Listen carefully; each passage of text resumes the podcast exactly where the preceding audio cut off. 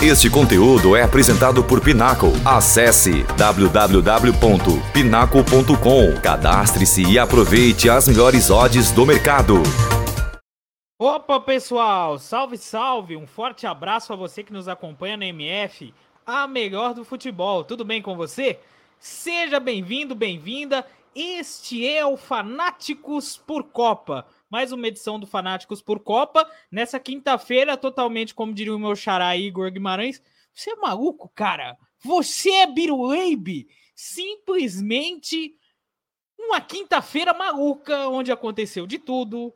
Eu sou Igor Mendes e você estará com a companhia do Alisson Henrique, do Vinícius Fonseca e do Nelson Santos para essa quinta-feira Biruleibe, cara. O negócio foi doido e a gente vai contar para você tudo que aconteceu no dia de hoje. Sem antes falar do nosso patrocinador, que tá do lado do Alisson. Aponta aí, Alisson, ou eu aponto. Vamos ver se eu aponto o lado certo. Aqui, ó. Pinnacle. Pinnacle é a casa de apostas da melhor do futebol, a casa de apostas oficial. Aposte as melhores odds do mercado, você aposta sem ser limitado. Pinnacle. QR Code está aqui do lado. Você vai até o QR Code e seja feliz, meu garoto, com as melhores odds do mercado.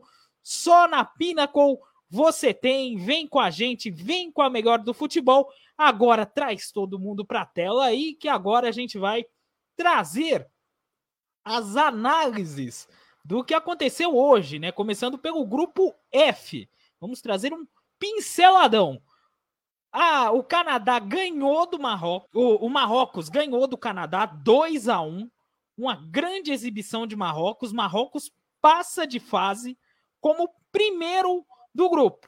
Segundo do grupo foi a Croácia. A Croácia empatou com a Bélgica 0 a 0 Grupo F. Foram jogos ali das 12 horas, jogos do meio-dia. Passando aqui a classificação do grupo F, Marrocos em primeiro, 7 pontos.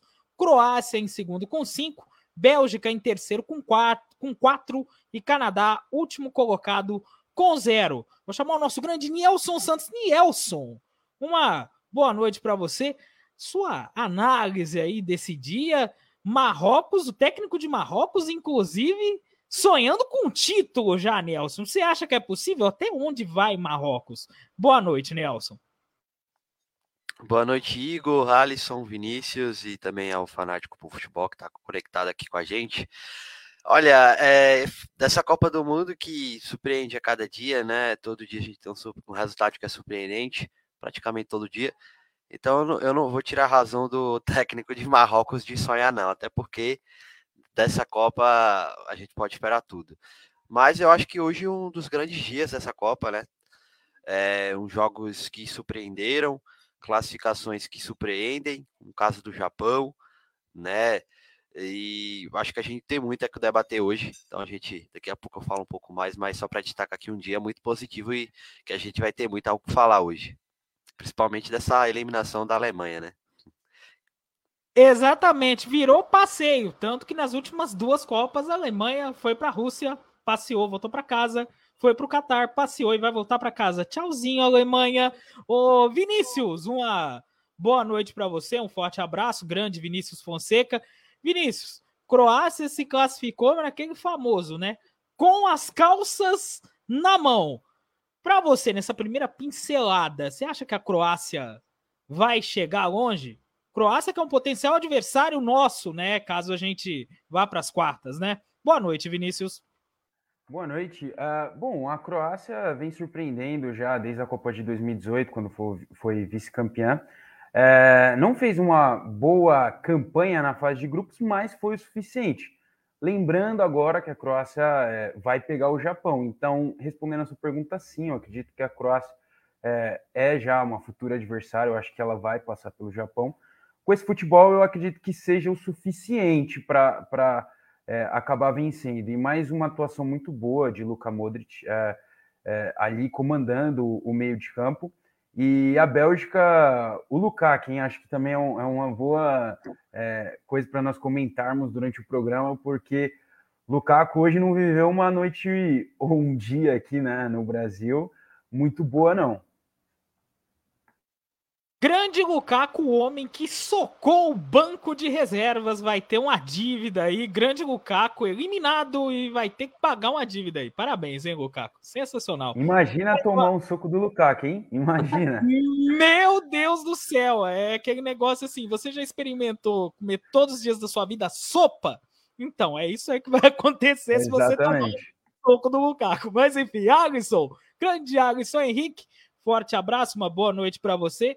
Canadá tentou, né? Mas realmente não deu, né, Alisson? Boa noite para você. Muito boa noite, meu amigo Igor Mendes. Olá, Nielson. Boa salve, salve. Olá, Vinícius. Fanáticos por Copa, mais um dia aqui a gente falando de Copa. O grande dia, né? Acho que é o, o dia mais fantástico da Copa do Mundo em questão de emoção, principalmente a tarde que a gente o que a gente teve. Falando do Canadá, eu acho que o Canadá jogou pela sua alegria. Depois de muito tempo, desde 84, ficar longe de uma Copa do Mundo, fazer sua primeira, a sua segunda Copa do Mundo. E acho que eles estavam a expectativa de, mesmo é de fazer gol, né? Fazer o seu primeiro gol de Copa do Mundo. Eu acho que a seleção canadense é uma seleção que nos inspira e dá uma, dá umas lição que, mesmo ser um time um time mediano e pequeno do grupo, mas jogou bem, encantou, jogou muito melhor que muitas seleções aí e fica uma lição, uma, uma seleção que está se preparando para a próxima Copa que vai jogar em casa, Igor. Ó, quero complementar sobre o Canadá, porque é um fenômeno do Canadá. Ele jogou. Ele não jogou mal nenhum dos jogos e perdeu todos, né? Impressionante o Canadá. Realmente um time que até ofensivamente entrega bastante, mas defensivamente é, parece que é um time formado por jogadores de, de Série D, né, do Brasileirão, porque é muito, mas muito bagunçado defensivamente. É, é, a entrega é, é, é, grande do time do Canadá, foi grande nessa Copa, acho que a gente, a gente não pode negar, mas é um time que é, defensivamente é muito, mas muito fraco. É, um exemplo disso é o primeiro gol hoje, né, contra é, o Marrocos, o goleiro simplesmente entregou a bola no pé do, joga do, do Ziyech, né? Então, um time que defensivamente vai ter que melhorar muito, mas muito mesmo. Acho que esse é o grande ponto negativo. Na verdade, foi o grande ponto negativo do, do Canadá, apesar de não ter ido mal em nenhum dos jogos. Poderia é, ter tido. É, poderia ter pontuado ao menos, né? Eu acho que fica essa sensação. É, só, só um detalhe rapidinho, Igor, só complementando, né? O goleiro, concordo com o Nelson, acho que o goleiro deu, deu a falha, ele que é naturalizado sérvio, né? É, ele é muito vaiado, né? É, o torcedor canadense tem um ponto de interrogação nele. Só um detalhe sobre o Canadá: eu acho que o Canadá começa uma, uma trajetória no futebol masculino. A gente sabe que o futebol, tanto nos Estados Unidos e tanto no Canadá, que vai ser a próxima Copa do Mundo, não é tão valorizado. Tem outros esportes. No Canadá mesmo, o hockey é o principal esporte do, é, do, do Canadá, né? Nos Estados Unidos é o futebol americano que a gente vai ver. Então é uma evolução que vem, que vem acontecendo. E principalmente o Canadá, que tem um time fortíssimo feminino, é candidato para mim ó, a título da Copa, Feminina, da Copa do Mundo Feminina do ano que vem. Acho que o masculino começa com um passo gigantesco. Acho que a preparação é mais para a Copa para a próxima Copa do Mundo e começou muito bem, mesmo perdendo com aquele placar mentiroso contra a Bélgica. Acho que começa muito bem. E nos empolgou, me empolgou demais a seleção canadense. Exatamente. Agora a gente vai aprofundar os assuntos aqui com relação ao nosso grande grupo F. Nelson, mas antes vou te fazer uma pergunta. Você prefere a defesa do Santa Cruz na Série D ou a defesa do Canadá? Fala aí, Nelson, aprofunde. Marrocos faz história e vai às oitavas em primeiro. Croácia avança como segundo e elimina a Bélgica. Vai daí, Nelson. Olha, eu vou ficar em cima do muro em qual prefiro, mas assim, eu, eu vou te falar que a defesa do, do Canadá, ela me, me fez lembrar do Santa Cruz. Esse é o grande ponto, eu acho, a se destacar. Mas, enfim, começando a, a, a uma, falar do Marrocos, né? Acho que foi uma grata surpresa. É, a gente sabia que Marrocos é, poderia apresentar um, um, bom futebol, porque tem bons nomes, né? Eu vou citar aqui o, o Ziyech, né, como principal nome. Ele faz uma Copa muito boas. E é que eu acho que é o grande nome dessa seleção marroquina, que tem sim bons valores, como é o Hakimi também, que foi bem hoje e bem nos outros jogos. Mas eu, hoje realmente era o jogo para Marrocos vencer, né? Se eu tivesse de apostar lá na Pinácola, numa vitória, é, no dia de hoje seria de Marrocos pela necessidade de vencer, né? E conseguiu entregar isso, né? Conseguiu entregar isso no jogo que começou muito bem. É, é, e, enfim, entendeu realmente que precisava dessa vitória, a classificação passava por essa vitória e o time conseguiu é, muito rápido, né? Abrir o placar, depois ampliar. e o gol com 4 minutos do Zieck, depois aos 23 ampliou e praticamente matou o jogo ali naquele momento com, com 2 a 0 é, e apesar de ter tomado um golzinho, um golzinho ainda no primeiro tempo, conseguiu, né? Apesar é, de toda a pressão do Canadá, o Canadá fez um bom segundo tempo, né? Repito, né? Por isso que acho que o Canadá merecia melhor sorte nesse grupo. Se tivesse realmente, na verdade, uma defesa um pouco melhor, porque no segundo tempo teve ainda assim o domínio do jogo, mas não conseguiu, né? Não conseguiu buscar esse empate. E Marrocos finaliza o grupo é, na liderança, né? Na liderança desse grupo F, tinha expectativa muito grande aí sobre Croácia e, e Bélgica, Croácia atual vice-campeã, a Bélgica por ter sido ter ido tão bem na última Copa, né? Caiu para na, na semifinal para campeã França, mas é, Marrocos mostrou que estava lá, né? Conseguiu vencer a Bélgica, conseguiu vencer o Canadá, segurou na estreia a Croácia naquele 0 a 0 e acho que com muito mérito avança como líder desse grupo F. Acho que isso não tem o que se questionar, né? Repito, com bons valores, bons jogadores, né? Citei aqui dois deles, o Hakimi e o Ziyech, porque o Ziyech é um caso engraçado, né? Ele tinha é, de fato uma treta com, com o antigo técnico de, de Marrocos, que foi demitido às vésperas da Copa, digo às vésperas ali faltando acho que pouco mais de três meses, né? Mas realmente bem próximo da Copa foi, foi demitido o técnico de Marrocos por, por conta disso, né? Dessa confusão que tinha com o Ziyech, o Ziyech não seria convocado para a Copa, e olha só a falta que faria, né? Um jogador determinante para essa classificação que vai levar o time histórico, uma classificação histórica, leva o time aí para as oitavas de final e chega até acredito eu, em condições até que podem ser favoráveis. Eu não, não, não, me, não me surpreenderia se Marrocos nas oitavas de finais conseguisse é, alcançar uma vaga aí para uma histórica quartas de final. É um time que avança como líder do seu grupo, então chega em totais condições de avançar. É verdade que se diante de uma Espanha mas que a gente pode falar até um pouco mais sobre isso depois, mas que eu acho que Marrocos pode surpreender sim, porque tem bons valores, e se a gente pegar a partida de hoje da, da, da Espanha, a gente vê que Marrocos tem totais condições aí e de avançar. Então, só para destacar, esse é o meu ponto de Marrocos, daqui a pouco a gente pode falar mais sobre esse Croácia e Bélgica, né? Exatamente. Inclusive, essa Espanha é tudo. Menos invencível. Isso foi provado pelo que a gente viu nos últimos jogos. Grande Alisson, a sua análise aí do dia do grupo F dessa histórica classificação de Marrocos, hein? É, tem o Buffal, né, Nelson? Acho que joga muito nessa seleção do Marrocos. Acho que para mim é ao lado dos. É, ao, é, são dois jogadores espetaculares. Exato. Hakimi, acho que eu, esperava mais do Hakimi. Acho que o Hakimi tem mais o que oferecer ainda na seleção de Marrocos, né? Para mim, o Hakimi é o melhor lateral do mundo. Pode discordar de mim, mas para mim esse cara é um absurdo que joga o que esse cara gosta de jogar bola, né? Mas enfim, eu acho que a, a Copa nos a Copa nos, nos apresenta muitas, co... muitas coisas, né? E uma dessas inspirações é a surpresa de Marrocos.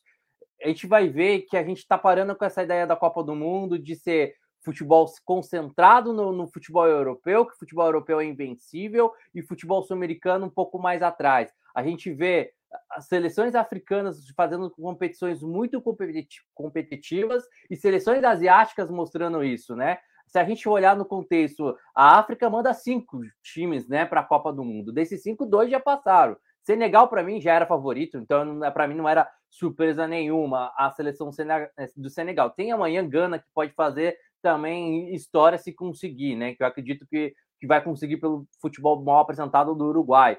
E o Marrocos surpreende muito em questão disso. Eu, eu entro nessa tese para falar desses times africanos, que o, times, o futebol está começando a evoluir, parando com a ideia que cada continente começa a criar, cada continente consegue mostrar a sua, a sua filosofia e sua forma de jogar parando só com a ideia de futebol europeu, de inspirar no futebol europeu. Futebol africano, nessa Copa do Mundo, se a gente notar, técnicos acabando com a ideia de trazer técnicos estrangeiros, técnicos europeus para acomodar suas equipes. A gente vê dois técnicos africanos que comandam Senegal, que comanda a, a, também a, a, seleção de Marrocos, colocando a, equipe aí para frente. Eu acho que a seleção marroquina é um grande exemplo que o futebol há uma evolução que acaba com essa tendência de futebol, a gente do, do, futebol à parte, querer seguir o, o, exemplo do futebol europeu. Acho que o futebol africano, o futebol asiático mostra isso, nos mostra isso nessa Copa do Mundo. E esse grupo é maluco, né? Eu acho que o Canadá tinha tudo, acho que dava para o Canadá ter vencido.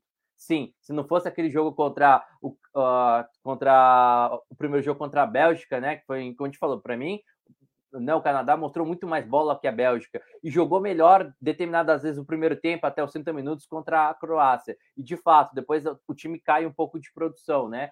É, acho que dava ter passado. É um cupro maluco que mostra que o futebol ali, a gente vê que no contexto tanto Bélgica e tanto Croácia, não tecnicamente são equipes envelhecidas que já está acabando a geração. Né? A gente vê um Modric que é um gigante, é um gigante. Fala, gente, o Modric é um gigante, mas não é mais o mesmo Modric de 2018 né? Não é mais o mesmo Modric, né? Decisivo para chegar para mostrar. E a gente viu isso, essa decadência que a Croácia teve para vencer Marrocos, né? Empatou, né? Como não conseguiu vencer a equipe marroquina. A Bélgica, seleção inaceitável, né? inaceitável, né? Um De Bruyne que não mostrou nada, um De Bruyne para mim que só reclamou, reclamou, reclamou, reclamou e pouco apresentou nessa Copa do Mundo. Não dá para culpar só o Lukaku, né? É, que alguns jornais eu estava lendo hoje alguns jornais belgos questionando muito o Lukaku, mas, cara, vai questionar um jogador que não está bem fisicamente, né? Não, a culpa não é dele, a culpa é uma defesa horrorosa, que foi dessa, dessa Bélgica nessa, nessa Copa do Mundo, e um ataque pouco improdutivo que praticamente não faz gol. E o Kevin De Bruyne, que para mim só deu um passe,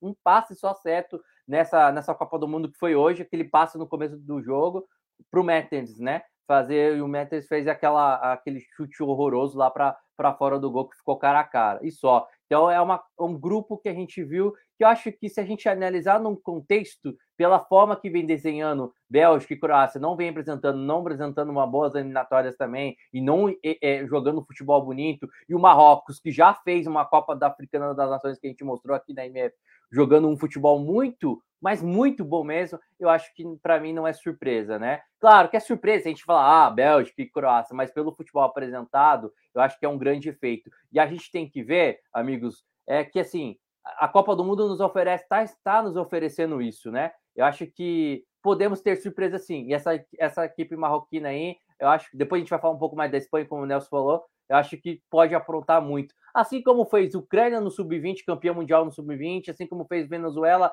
vice-campeão também nas categorias de base, por que não uma seleção assim do porte do, de, de Marrocos, podendo nos surpreender lá na frente, como o Japão é possível? Claro que é possível, né?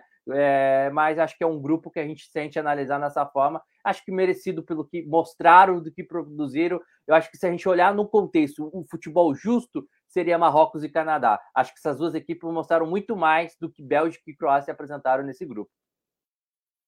Exatamente. Complicado é Canadá com essa defesa de Série D. Até a defesa do Santa Cruz, botar o Nielsen no lugar de zagueiro do Santa Cruz, bota na defesa do Canadá, consegue performar melhor, convenhamos. Mas, pessoal, estamos no Facebook, estamos na Twitch, estamos no YouTube, estamos no site da Melhor do Futebol e você pode comentar aí nos diversos lugares em que estamos. Temos aqui alguns comentários já, comentário do nosso grande Vinícius Lorenzi, inclusive fazer o joia para ele, porque com certeza ele vai fazer figurinha disso, porque ele adora fazer figurinha. Vinícius mandando aqui um grande abraço para o meu amigo Igor, El Cabeção de Barretos. Grande Lorenzi, forte abraço para você. Ele aqui mandou também. O dia em que as seleções pararem de querer ser iguais aos europeus e jogar da forma que eles desempenham melhor, a coisa vai equiparar bastante. Disse também que o De Bruyne está entre as decepções da Copa e o bom é que estamos tendo várias surpresas que suplantam as decepções. E também o nosso grande Jonácio Antônio Antônio comentou no Facebook. Forte abraço para ele. Mas vamos lá com o charazinho do Lorenzi. Vinícius, seu comentário aí do dia do grupo F, Marrocos classificado. Realmente algo muito histórico, né? É, algo histórico. É, Marrocos foi a melhor equipe africana, né, de todas as Copas do Mundo, fez a melhor campanha com duas vitórias e um empate. É, a última vez que Marrocos tinha, né, é, passado das oitavas, né, da primeira fase, indo para as oitavas de final, foi em 1986. É, lembrar, né, que em 1986 o vencedor não foi muito bom. Espero que isso não aconteça, porque quem ganhou foi a Argentina, né? Uh, então, fez uma campanha brilhante, uh, uma campanha muito uh, de imposição também. a equipe foi não sofreu muito, então teve bons jogos. Acho que todos os jogos de Marrocos foram muito bem, de várias trocações, inclusive com a Croácia, que eu acho que foi né, a segunda, mas era a melhor da, do grupo mesmo. Eu até apostava mais na Croácia do que na própria Bélgica, porque lendo as entrevistas, né, também acompanhando uh, toda essa repercussão, já se imaginava que o grupo uh, da Bélgica era estava muito rachado, né? A gente uh, só de ver as entrevistas dava para notar muito isso. Em contrapartida, Marrocos, então, como não tem nada a ver, foi lá e fez essa campanha brilhante. agora, Marrocos ele vai vai acabar cruzando com a Espanha. E para você ver, né, como é louco. Na minha opinião, uh, o lado de lá tá mais difícil do que possivelmente o lado do Brasil, né? Uh, lá tem Inglaterra, lá tem França. Marrocos acabou em primeiro e, consequentemente, caiu no grupo onde tem França, onde tem Inglaterra e vai pegar a Espanha. Uh, a última vez que duas equipes africanas passaram né, para as oitavas de final foi aqui no Brasil em 2014, com a Argélia e também a Nigéria. E a gente pode lembrar naquele jogo, acho que para muitos, para mim, foi um dos melhores, onde aquele jogo nas oitavas, Alemanha e Argélia, onde o Neuer fez, nossa, fechou o gol, onde o Neuer eh, acabou indo para a prorrogação, a Argélia simplesmente quase derrubou a Alemanha, que viria a ser campeã. É, eu acho que eu estou desenhando esse jogo que vai acontecer com Marrocos e com Espanha. Eu acho que vai ser também um jogo muito emocionante. Eh, de muita trocação, porque essa Espanha também é, é um tic-tac mais. está eh, evoluindo, né? Não fica só naquela, naquele tic-tac meio chato, como era antigamente. Então, eu acredito que a equipe da Espanha vai muito para a trocação e Marrocos não vai ficar atrás. Não vai me surpreender nem um pouco Marrocos indo para cima, marcando lá em cima a Espanha. Então, tem tudo para ser um grande jogo nas oitavas de final. Enquanto a Croácia, possível adversária do Brasil, vai pegar um Japão, um Japão que hoje também fez uma, uma, é, uma coisa histórica, né? uma vitória. Eu acho que é também de se discutir depois naquele lance da bola. A gente vê várias imagens, várias é, câmeras, mas eu ainda não consigo identificar, não tenho ainda um ponto sobre aquele lance, eu não consigo ainda ter uma noção. Mas de qualquer forma, o Japão também faz história e indo uh, no que o nosso colega falou, é a globalização. Então, hoje, os grandes jogadores estão nos grandes nichos do futebol, né? Então, os grandes jogadores estão lá na Europa, então é, tudo fica globalizado, então eles é, já têm esse macete de como se joga, todo mundo se conhece. Então, é, surpresas, bem entre aspas, que estão acontecendo agora, já não, já não são mais tão surpresas assim. Com o decorrer do tempo, a gente não, a gente vai ter cada vez mais equipes uh, da África, da Ásia, é, passando, a gente viu, né, uma equipe da África derrotando alguém da América do Sul, que em teoria, né, todo mundo fala da América do Sul, é, poderia passar. E também, já, já discordando do nosso colega, é, o Hakimi é um ótimo lateral, mas quando se tem Cancelo, para mim o Cancelo ainda ele é, ele é o melhor das laterais, ele ainda continua sendo o melhor lateral. Então, acredito que vai ser um, um, é, um bom jogo, né? Bons jogos. E, e, eu sinto mesmo que Marrocos vai tentar ser uma Argélia em 2014, só que com um final mais feliz do que foi aquele time africano em 2014. Eu, Vinícius, só rapidinho, eu vejo a Argélia com. É, eu vejo o Marrocos, acho com uma Gana de 2010. Acho que Gana, acho que dá para te comparar no espírito que Gana jogou, né? É, acho, que, acho que tá mais eu concordo contigo. Acho que o jogo da Argélia contra a Alemanha foi um dos melhores daquela Copa, aquela fase de mata-mata. Mas acho que Gana, acho que eu vejo Marrocos muito inspirado em seleção de Gana de 2010 ainda. É, seleção Gana, isso. O jogo mais esperado, o jogo mais esperado, sem sombra de dúvida. Depois a gente fala. Gana e Uruguai. Anotem o dia, 2 de dezembro, meio-dia. É, só para complementar ainda sobre esse grupo F, né, eu falei sobre Marrocos, que realmente surpreendeu, mas fez história, mas muito merecida essa classificação. Mas assim, a Croácia ela avança como segundo colocada desse grupo, mas as atuações de, da Croácia ela não me empolgaram em nenhum momento. Eu acho que aquela estreia contra, contra Marrocos, aquele 0 a 0 que foi um jogo bem fraco, né? Inclusive, eu acho que Marrocos até foi um pouco melhor do que a Croácia. A Croácia vem Canadá, mas um Canadá que sai na frente, enfim. Eu estava fazendo uma boa partida, como disse o Alisson, até por volta dos 30 minutos, estava organizando bem o jogo ali, mas toma dois gols muito rapidamente e depois a Croácia consegue, no segundo tempo, deslanchar de vez. Mas para mim também não foi um jogo, apesar da vitória é, eu acho que a, a Croácia ela se beneficiou muito da fraqueza da, do Canadá, e tudo bem, é, é, faz parte, é o futebol, né? Só que hoje também eu não gostei da partida da Croácia contra, contra a Bélgica. É por isso que é, a gente vai falar, vai ter oportunidade de em outros programas falar sobre isso, né? Quando a gente for analisar esses confrontos das oitavas. Mas eu já adianto que esse Croácia e Japão, eu não vejo é, um jogo com a Croácia como favorita, por exemplo. Eu acho que vai ser um jogo muito aberto do ponto de vista de que o Japão vai jogar de uma forma muito confortável.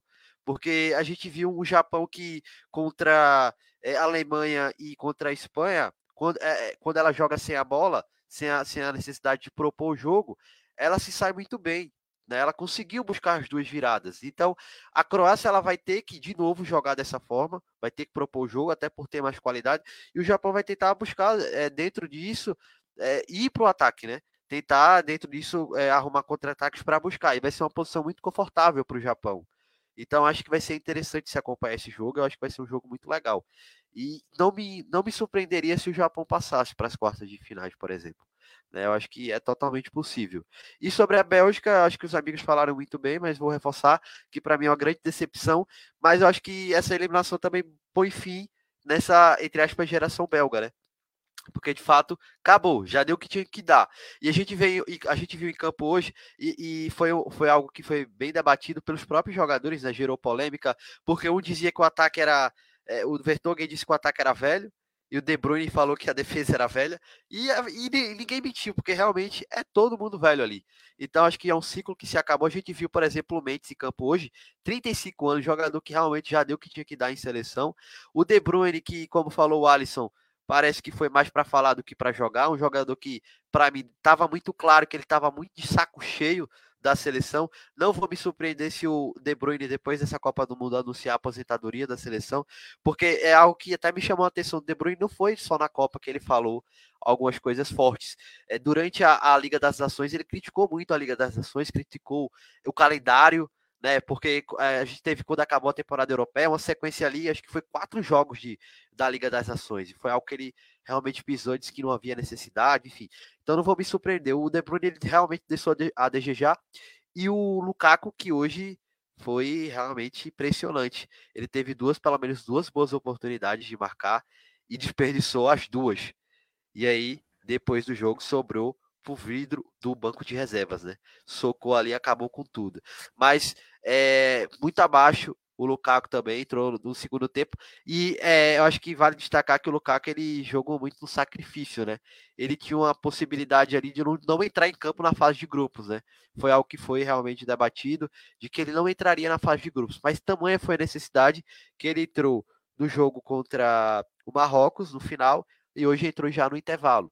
Então, um jogador que, de certa forma, a gente tem que, tem que destacar isso, que é a questão é, de um jogador que estava no sacrifício, mas a bola pegou nele duas vezes, nas duas ele, ele desperdiçou. Mas eu acho que, no mais, é isso. Põe fim nesse, nesse ciclo da Bélgica, que vai ter que olhar para os jogadores mais jovens a partir de agora, porque eu acho que é, a zaga principalmente, né? A zaga da Bélgica, pelo amor de Deus, acho que vai ter que surgir uma nova safra ali a partir desse novo momento. Agora sem o Roberto Martinez, né, que já já foi comunicada a saída dele, então vai ter que realmente mudar, vai ter que formar um novo time essa Bélgica para as próximas competições aí, a Eurocopa que se aproxima daqui a dois anos, depois a Copa do Mundo, vai ter realmente que iniciar um novo ciclo e sem contar com grande parte desses nomes. Eu acho que a gente já consegue ver um, um jogador igual o Mendes fora, Vertonghen com certeza, De Bruyne fico com minhas dúvidas, acho que ele pode sim se aposentar, Lukaku não sei, acho que ainda tem lenha a queimar, quem sabe uma próxima Eurocopa, ia depender de como chegar no nível uma próxima Copa, mas realmente vai precisar é, olhar para frente e começar um novo ciclo, a Bélgica que foi para mim uma grande decepção. Só para complementar Exatamente. também. Pode complementar o, aí, Vinícius.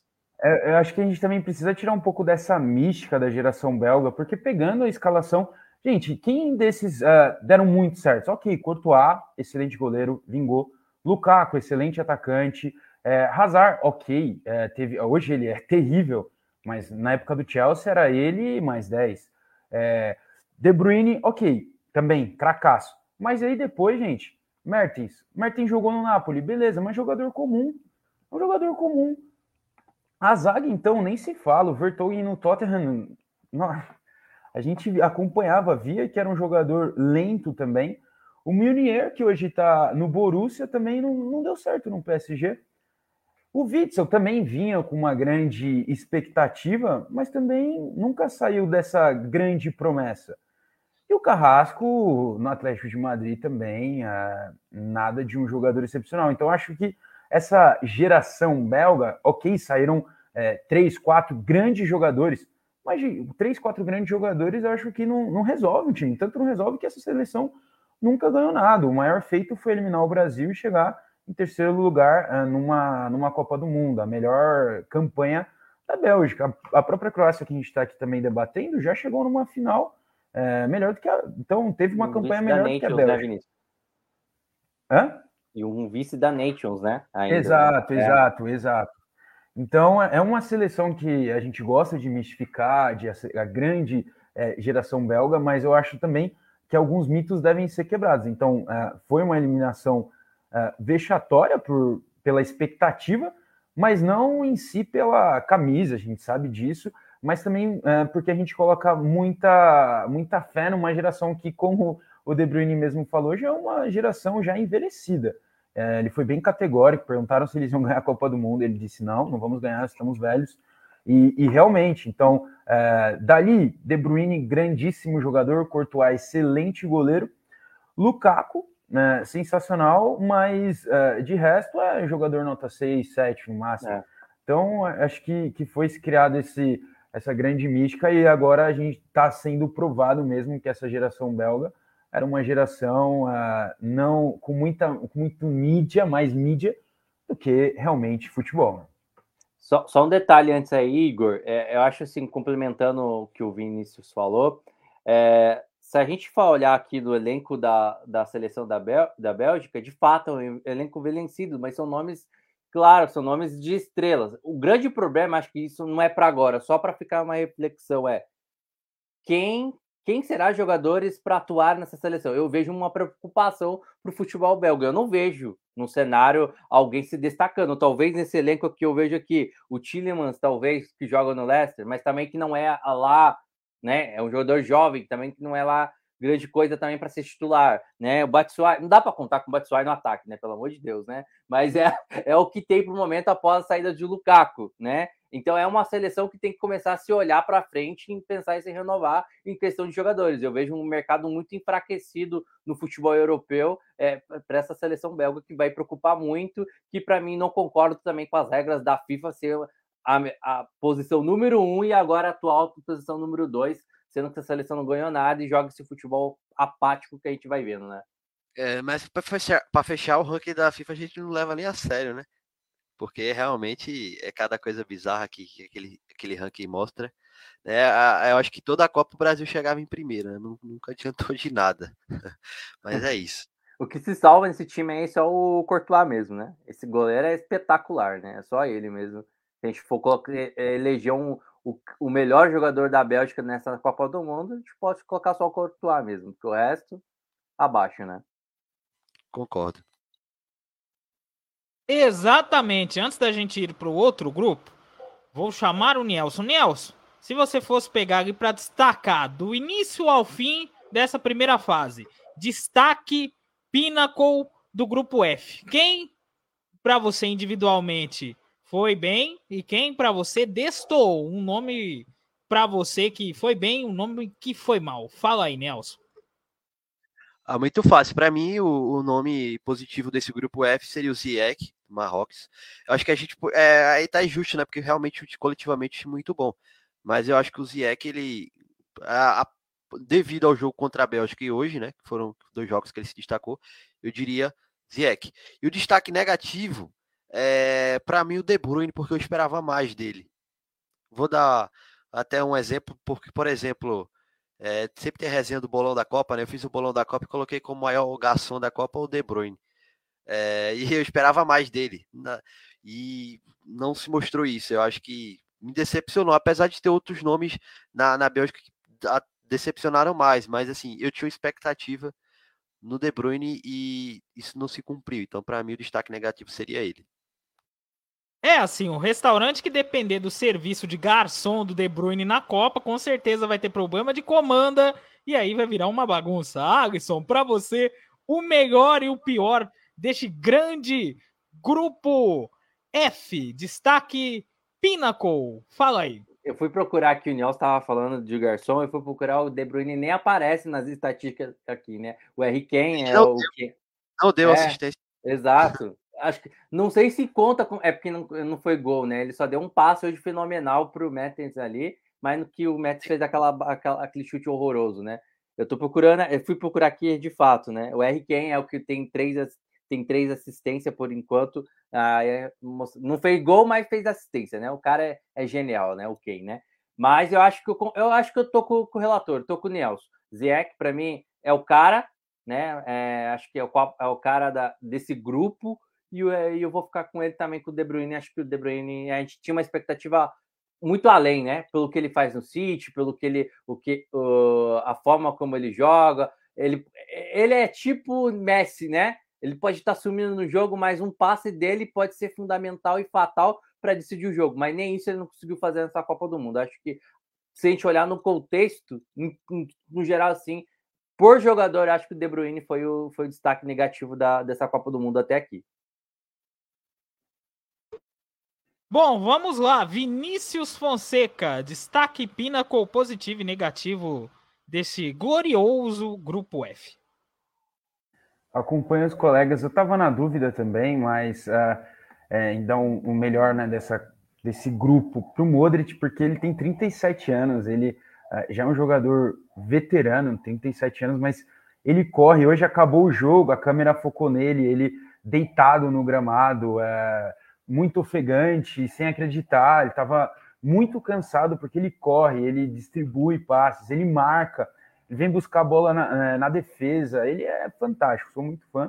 Uh, mas vou acompanhar o Nelson por também uh, o fato de Marrocos fazer uma campanha histórica mesmo, em números, em também uh, em, na relação do jogo também, né? Não só números, se mostrou. Então, para mim é, é, isso mesmo, fico com eles. O De Bruyne foi falou muito, né? Muitas polêmicas extra-campo também, envolvendo brigas no vestiário. A gente nunca vai saber se é verdade ou não, porque os jogadores nunca vão é, falar de fato o que aconteceu, se essas notícias que circulavam é, durante essas semanas é, são realmente verdades.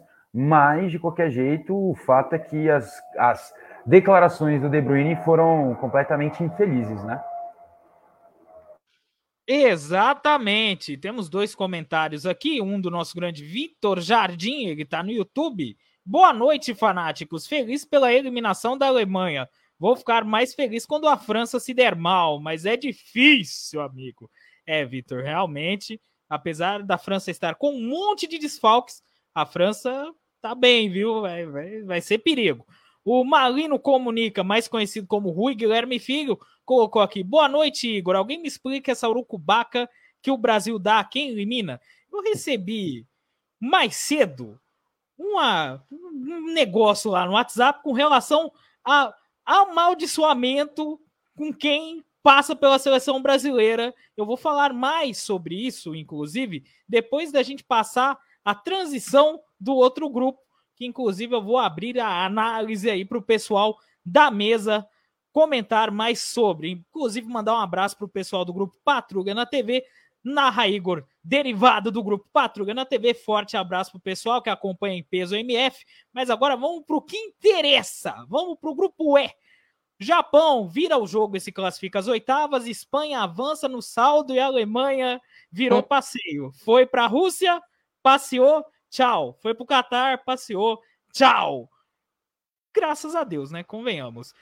A Alemanha ganhou de 4 a 2 da Costa Rica, não adiantou nada. Pessoal aí que tá no YouTube, na Twitch, né? O povo que é meio digital aí, F no chat, né? F no chat para a Alemanha, F no chat também para Costa Rica. Inclusive, a Alemanha estragou a graça de quem gosta de futebol. Tava todo mundo torcendo. Não, Costa Rica, pelo amor de Deus, faça alguma coisa. No final, acabaram, né, as duas morrendo abraçadinhas. Quem se deu bem foi o Japão, que ganhou da Espanha 2 a 1.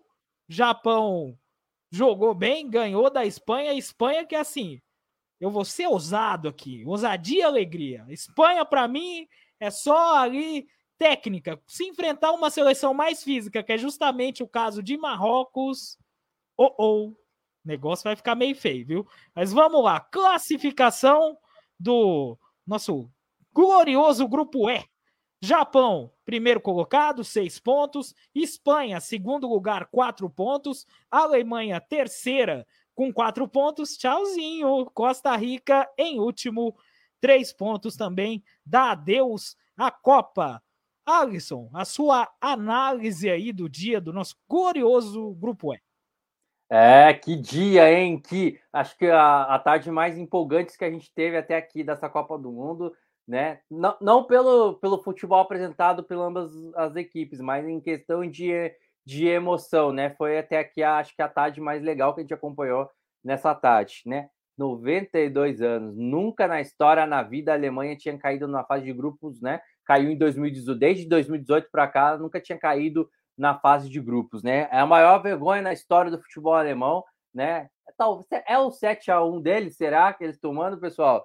Né? Vamos que essa Alemanha, vou te falar, e mesmo jogando bem, o time não conseguiu se classificar. Né? Eu acho que esse grupo mostra realmente a cara aquilo que eu falei agora minutos atrás, né? A globalização, né? Como as equipes ultimamente é, conseguem ser competitivas de jogar de, de igual para igual com as seleções. Se a gente analisar nesse grupo dos jogos de hoje, a Alemanha mandou a ver, poderia ter, poderia ter feito a classificação no primeiro tempo. Posso estar. Vocês me discordam de mim, mas poderia ter feito 5, 6 a 0 no primeiro tempo, porque o time teve proporção, foi para frente não impediu que a Costa Rica, aquilo que a Espanha fez, impedisse que a Costa Rica jogasse. Né? Segundo tempo foi um segundo tempo totalmente diferente. A Costa Rica veio para cima, acreditou e jogou bem, e foi um jogaço no segundo tempo. O outro jogo de lá que a gente acompanhou também, eu acho que aí mostra que para mim foi um time medíocre. Foi uma ver amigos, acho que se tivesse uma manchete para colocar é, vergonha espanhola, é, porém, é, vergonha espanhola, mas classificada para a fase de grupos. Acho que foi a maior vergonha da Espanha, porque para mim a Espanha não jogou nada. A Espanha foi um time preguiçoso para jogar futebol no jogo contra, contra o Japão. Eu acho que se a Espanha não tivesse preguiça, preguiça de jogar a bola, o Japão não tinha se classificado. Né? Por, claro, é méritos do Japão méritos, muitos méritos do Japão. A gente, não, a gente tem que falar que é uma seleção que tem, como é, os amigos já falaram, uma, é, tem jogadores que jogam principalmente futebol alemão, né? Do japonês joga dentro do futebol alemão, dentro do, do futebol internacional, do futebol europeu, das principais ligas. Mas o Japão, para mim, não jogou bem. Venceu a Alemanha, mas não jogou bem o primeiro tempo. Costa Rica um, uma, um, um, time muito com muita dificuldade para proporcionar, botar a bola lá na frente, lá na frente.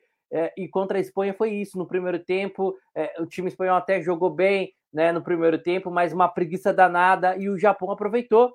Né? E o futebol é disso, por isso que o futebol é fantástico, né? É, o futebol não se vive só de, como eu falei na, no domingo, o futebol não se vive apenas de um jogo ofensivo, de um time melhor, é melhor que o time pequeno. O futebol significa é, é, vai muito mais além de um, de um time organizado, de um time com sabedoria, de um time competente. E é assim o Japão, mesmo não jogando bem, sendo um time com muita sabedoria para sair jogando quando tem a liberdade, quando tem as oportunidades, e um time organizado. E mostrou isso contra a Espanha. Eu vi uma Espanha muito preguiçosa. Acho que se a Espanha fizesse aquilo que fez contra a Alemanha, né, fizesse contra contra a Costa Rica, eu acho que aí a história seria um pouco mais diferente, né? Exatamente. Antes, agradecer mais uma vez o pessoal do Patrulha da TV que parecem os upa-umpas do Willy Wonka. Falei para eles um take, né, para fazer figurinha e eles meteram essa. Forte abraço aí pro pessoal Patruga, do Patruga da TV que fecha sempre com a gente. Vinícius, seu comentário aí com relação ao dia do grupo E, o Japão meteu o Rashi no meio e o pessoal não conseguiu corresponder, hein? Fala aí, Vinícius. É, foi um grupo muito delicado, né? Um grupo. A Costa Rica chegou a ficar 60 segundos classificada. A Costa Rica que tomou de 7 né, na primeira rodada para a Espanha, uh, ficou 60 segundos classificada no lugar da própria Espanha, né? Uh, Costa Rica, ou Costa Zica, né, como o pessoal chama, apelidou aqui em 2014, ia fazendo história novamente. Acho que uh, todo mundo que gosta de futebol estava muito contente com isso, deixando duas seleções gigantes de fora e classificando, fazendo história novamente, né? 2014 foi histórico, onde ela passou em primeiro num grupo que tinha Itália, que tinha Inglaterra e que tinha Uruguai. Então, uh, ia fazer um feito tão grande quanto aquele, mas infelizmente, é, Kai Havertz, né, acabou. É, se antes ele tinha feito a alegria de algum é, de, de, alguma metade do Brasil, né, ou mais do que isso, quando no Mundial ele marcou, é, hoje ele fez a tristeza de todos os brasileiros, é, né, tirando essa classificação da Costa Rica. É, a Alemanha me decepcionou bastante, eu acho que até me decepcionou mais do que a Bélgica, a gente estava falando da Bélgica agora há pouco, porque eu apostava muito nessa geração, é uma nova geração.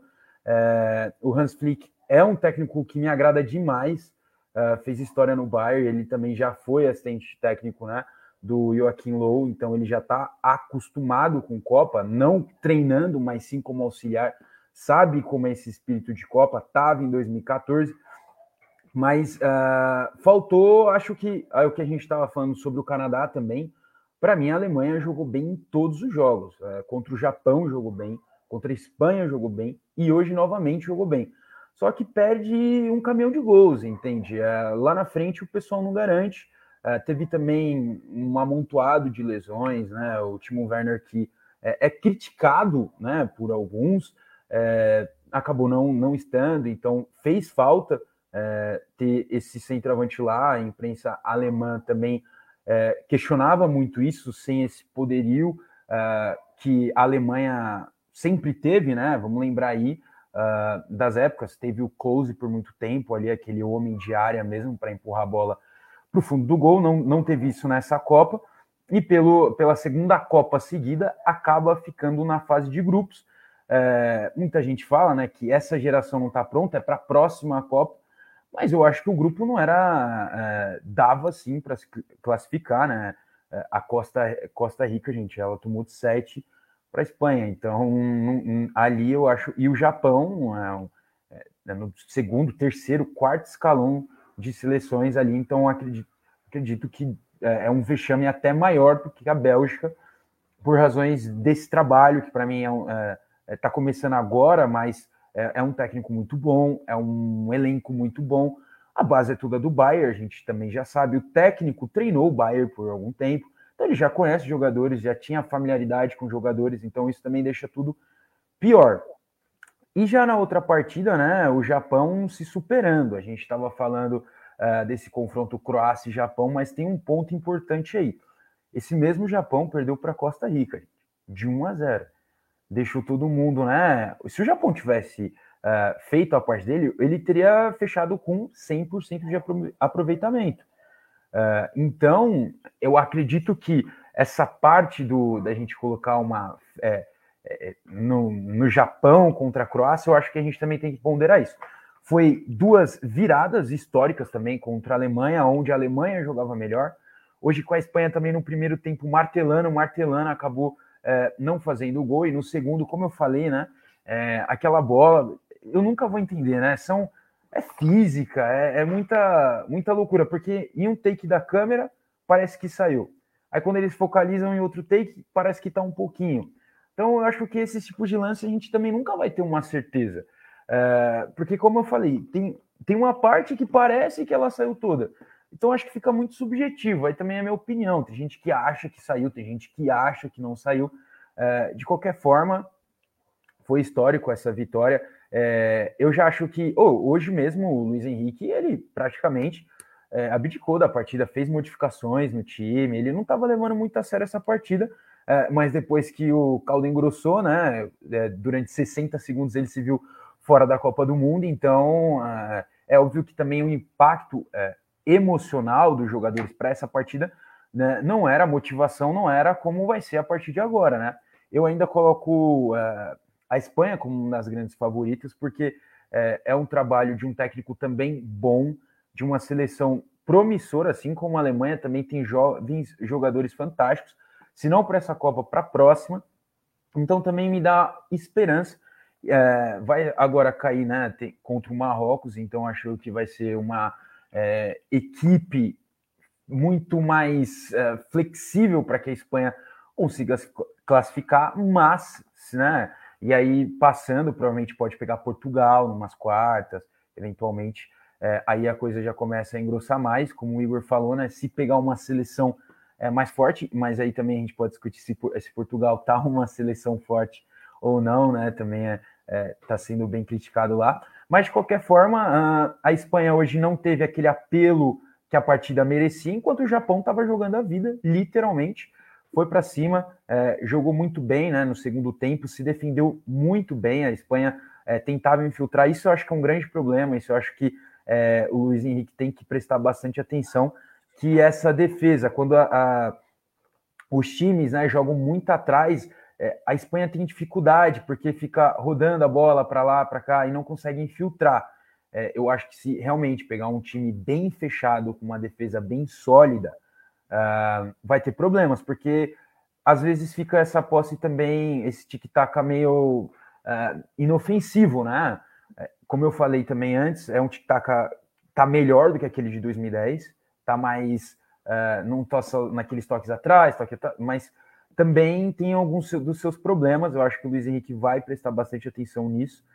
Mas, de qualquer forma, o Japão fazendo história, e como eu também falei, cai numa chave é, mais flexível do que a outra chave. Como eu falei, lembrando, a outra chave tem Inglaterra, tem França, e agora tem a Espanha. Então, aquele lado provavelmente vai ter Portugal também, uh, que vai, eu acredito, né, que vai passar em primeiro. Então, ali daquele lado é uma chave mais complicada.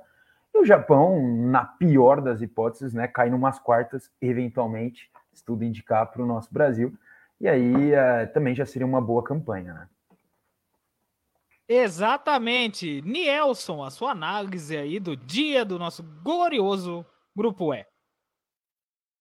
Então, um grupo que é, acho que dentro do, desse, dessas definições que tivemos desde a da segunda, não, da terça-feira, desde a terça-feira, é, foi o que a gente teve mais mudanças, né? Como eu trouxe o Vinícius, até em certo momento a Costa Rica chegou a estar classificada, né? Então a gente teve a todo momento essas, essas mudanças e foi assim até o fim, né? É, e eu acho que analisando jogo a jogo, a gente teve uma Alemanha que entrou muito ciente do que precisava fazer e, como disse o Vinícius, é, dominante Inclusive, nos três jogos foram, foi bem. Hoje, de novo, foi bem. Abriu 1 a 0 logo no início contra a Costa Rica, né? Dominou o jogo. A verdade, não conseguiu ampliar esse placar ainda no primeiro tempo. E no segundo tempo, é, parece que sofreu um apagão ali na metade é, do, do segundo tempo. Tomou empate, depois tomou a virada. Mas as mudanças do Hans Flick fez, fizeram efeitos, né? E o time conseguiu ainda assim, né, abalado, né? por, ter sofrido a virada, conseguiu empatar o jogo, conseguiu virar, fazer o quarto, inclusive, e tendo, na verdade, ritmo de jogo, né? Intensidade e sempre buscando o gol. É, em todo momento foi assim, uma, uma, Alemanha bem dominante que sabia que precisava não só vencer, mas conquistar o saldo. É verdade, o saldo não veio, né? É, eu acho que para a Alemanha, como também disse o Vinícius, eu reforço isso, porque foi muito bem na colocação, é, desperdiçou um caminhão de gols, não, não só hoje, mas na, na, contra o Japão. Faltou um pouco desse jogador ali de referência, e na verdade entrar com um jogador de referência, porque tinha no banco, né? O jogador do Werder Bremen, que hoje inclusive entrou no finalzinho e marcou de novo, acho que é o Fruc o nome dele, é, ele marcou de novo, ele entrou no final e hoje de novo marcou. E acho que faltou esse camisa 9, né? Ter ele em campo desde o início Porque a gente teve o Miller que nos três jogos foi titular e é, taticamente ele funcionava ali como nove, mas a gente sabe que o Miller ele nunca foi o, o camisa nove de fato, né? Aquele jogador ali que vai estar ali dentro da área, ele sempre saía muito. E, e, a gente viu, inclusive, nos três jogos, é um cara que aparecia muito pelas pontas, né? E não enfiado dentro da área. E faltou isso para a Alemanha nos três jogos. Se tivesse é, isso no primeiro jogo contra o Japão, que para mim foi determinante para a eliminação, foi aquele jogo contra o Japão, né? Sem sombra de dúvidas. É, onde estava vencendo, ele tomou a virada. E faltou isso. Faltou a, a, classificação da Alemanha, ela não perdeu hoje contra a Costa Rica, lógico, que hoje venceu, mas sim na estreia. E pela quantidade de gols que desperdiçou naquele jogo. E fez falta, né? Como fez falta. E aí a Alemanha, dentro da. Se a gente for analisar, um time que jogou bem nos três jogos, mas foi eliminado. É, fica aí essa sensação para eles, né, que poderia ter ido mais longe e o jogo determinante de fato foi contra o Japão. E a gente tem uma, uma Espanha que toca muito bem a bola, isso é verdade, é dominante nesse aspecto do jogo. Hoje de novo contra a Espanha. E logo no primeiro tempo marca o gol no início, abre 1 a 0 com o Morata, que faz uma Copa do Mundo boa, é verdade. Marcou nos três jogos, hoje de novo teve lá para abrir o placar. Mas a Espanha ela parece que se contenta com o placar do jogo. E aquele 1 a 0 é 1 a 0 sempre é um, é um placar muito perigoso.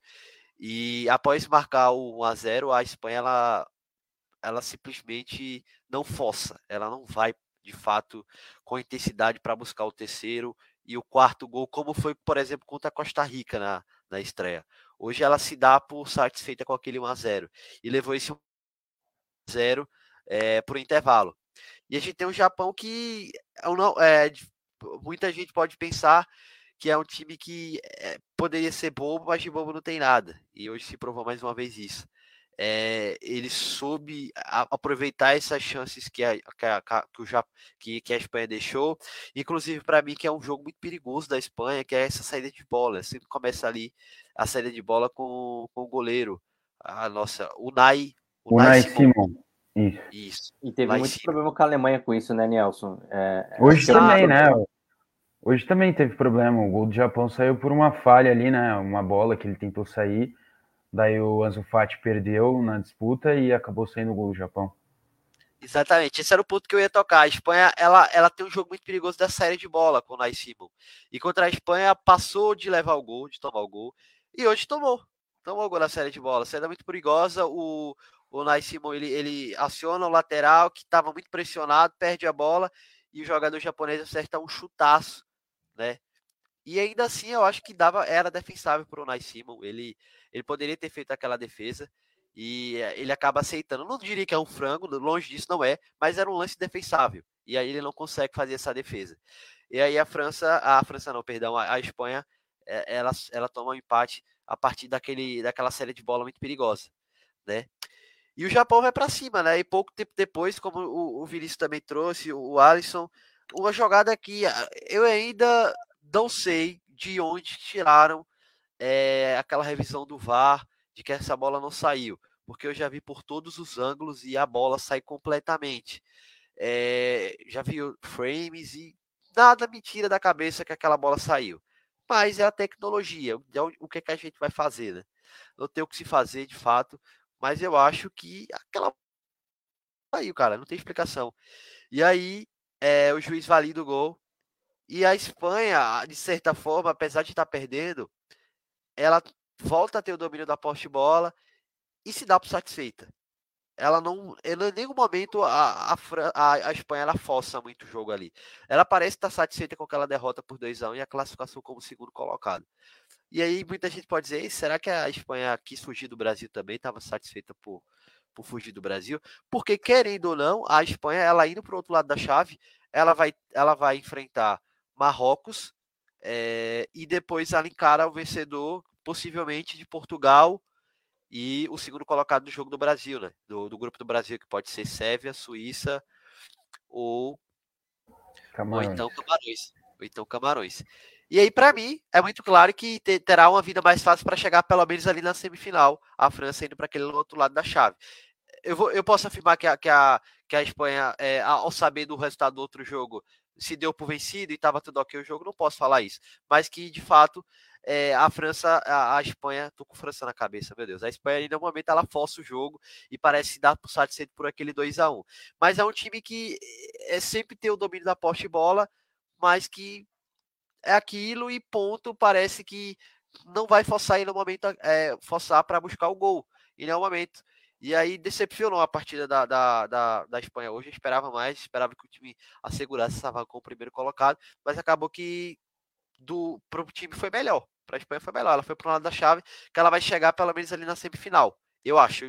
Tipo, ela tem mais chance de chegar a uma semifinal do que teria se caísse numa chave que nas quartas enfrentasse o Brasil, né? E aí eu acho que para a França foi legal, para a Espanha foi legal ir para aquele outro lado da chave. E fica a decepção da Alemanha, lógico, cai fora, mas cai fora com atuações, como disse o Vinícius, que não foram ruins, mas paga por perder tantos gols naquela estreia contra o Japão e não ter matado o jogo quando estava 1 a 0 ainda. E cai fora de forma muito justa. E para o Japão faz história, né? Chega aí para as oitavas de final num grupo muito difícil e vai encarar uma Croácia, atual vice-campeã, e que eu não consigo de fato cravar quem é favorita nesse confronto. Eu acho que é um confronto muito em aberto. É, eu acho que tanto Espanha como Japão vão ter adversários bem difíceis nessas oitavas de finais e, e não dá para cravar, não dá para cravar quem é que vai avançar é, nesse confronto entre Japão e Croácia. Contra a Espanha, contra a Marrocos, eu acho que a Espanha tem um favoritismo mas não me surpreenderia se Marrocos passasse. Mas tem sim um favoritismo. Do outro lado, eu vejo muito definido, porque eu acho que vai se encaixar o jogo. É, eu acho que a, a Croácia vai ter que ir para cima e pode gerar espaços para o Japão, que já mostrou que de bobo não tem nada. Mas fica essa avaliação, eu acho que Japão é uma grande surpresa. Espanha é, se deu bem, vai para uma chave um pouco mais. É, com mais possibilidade de avançar numa semifinal, chegar até uma semifinal. E para a Alemanha só resta lamentar a segunda Copa seguida que cai na fase de grupos, né? Exatamente, o nosso grande Vinícius Lorenzi mandou aqui a questão da corrente, mas é o seguinte: depois, quando a gente fizer a transição, eu vou falar da corrente do amaldiçoamento. Você quer pisar no Brasil? Você vai ser amaldiçoado, rapaz. E lembrando, olha só, hein, pessoal, esse programa é patrocinado, olha aqui, ó, Pinnacle, a casa de apostas da melhor do futebol. Aposte sem ser limitado, as melhores odds do mercado. Aposte, aproveite, tem um monte de coisa lá com relação à Copa do Mundo para você aproveitar e apostar. Cadastre-se no QR Code que está do meu ladinho. Mas aproveitando, chamar o pessoal, vem todo mundo para a tela. Nelson, a Alemanha, a gente sabe que é a segunda Copa que eles né, estão caindo fora na primeira fase os jornais já estão desenhando um cenário de crise. Para você, existe efetivamente uma crise na Alemanha? E Nelson está pensando muito na França, porque deve estar com fome.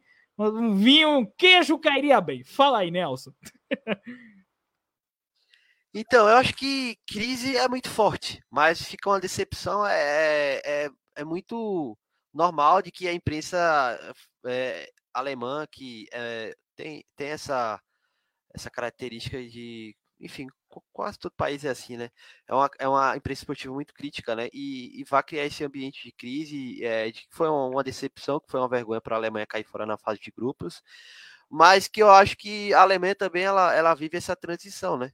Ainda da Copa de 2014 e 2018 é, teve um pouco disso, mas acho que foi um elenco ainda assim muito velho de 2018, né? Muita gente ali remanescente. E se você parar para pensar, ainda é, ainda é muita gente que, que, jogou aquela Copa. A gente teve pô, o Mário Gutz aí ainda. Ele entrou no segundo tempo. Não esperava que ele fosse nem convocado, mas estava aí e foi, foi ainda assim, é, entrou em campo. Mas é, eu entendo a imprensa alemã ainda trazer esse, esse isso, né? Mas eu acho que não tem crise, não. Eu acho que é um processo. Eu acho que o Hans Flick, inclusive, vai ser mantido e que o time é, tem muito a evoluir. São bons nomes, nomes é, bons, bons nomes, né? Jovens jogadores e que eu acho que a, a, a Alemanha vai ter ainda assim, vai passar por essa fase de transição e tem bons jogadores aí e que em 2026 façam uma, uma Copa melhor, né? Pelo menos para esta fase de grupos, é o que a gente espera, né? Mas fica essa decepção, ela é, é plausível, ela é, é aceitável, sabe? Porque a Alemanha teria realmente que passar nesse grupo, ao menos chegar na oitava de final. Mas é isso, eu acho que, que não, não é crise. Exatamente, eu concordo contigo, Nelson, mas vamos chamar o pessoal, grande Vinícius Fonseca, concorda com o Nelson? Qual a sua opinião aí com relação ao acontecido? Nossa, como eu fiquei triste com o acontecido da Alemanha, cara. Fala aí, Vinícius. Bom, acontece vários fatores também que eu acho que não seja necessariamente uma crise.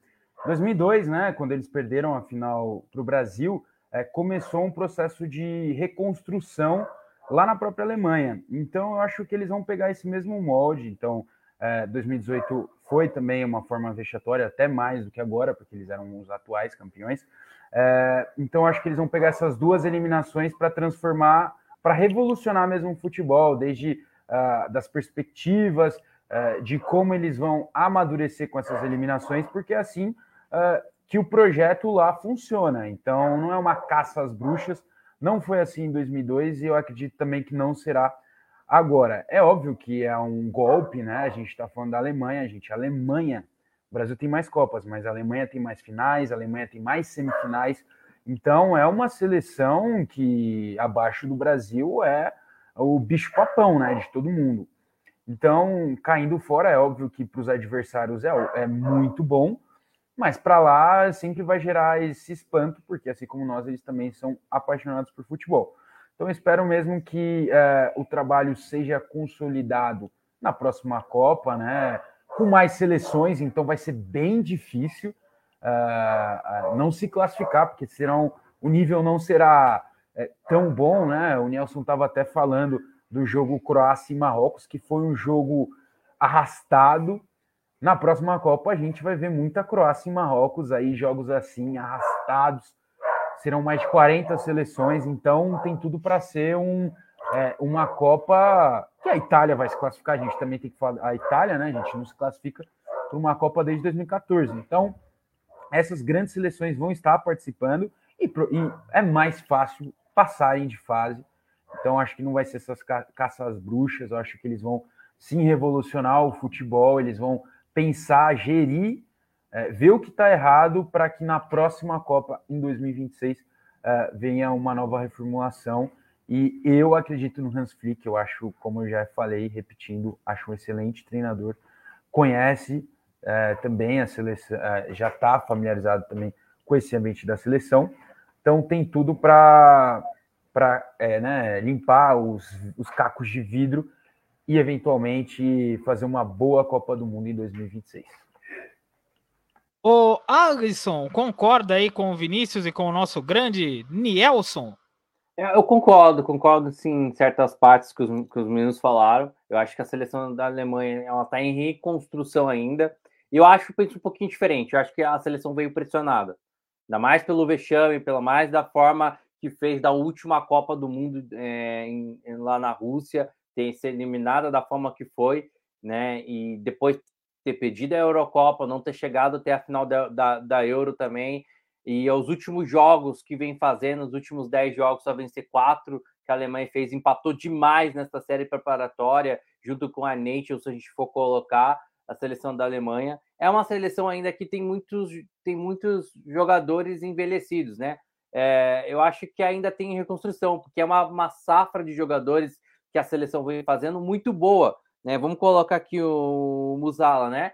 Que jogadoraço que é esse, né? Do Bayern de Munique, para mim é o destaque do grupo. Daqui a pouco você vai falar, para mim já, já vou adiantando. Acho que foi o destaque do grupo. Esse garoto vem, vem crescendo e já vem mostrando isso no Bayern de Munique. Eu acho que é uma seleção que, claro, tem pressão, acho que pressão existe em todos os, em todos os, os países de, for, de nível alto, Brasil, Inglaterra, Espanha, Itália, principalmente Itália que não vem para a Copa, na Alemanha, na própria França, onde o futebol é muito rígido e tem uma academia muito forte eh, dentro do futebol francês, por mais que o futebol francês é um futebol apático, muito apático dentro do futebol nacional, mas é uma academia muito forte de cobrança forte em questão de seleção. É, acho que a Alemanha sim vive nisso, vem, vai, vai existir pressão, mas como diz os amigos, acho que é uma seleção ainda em preparação, em reformulação para a nova geração, acho que para os Estados Unidos. eu acho que ainda tem que ter calma. Tem frutos de jogadores muito jovens ainda nesse elenco.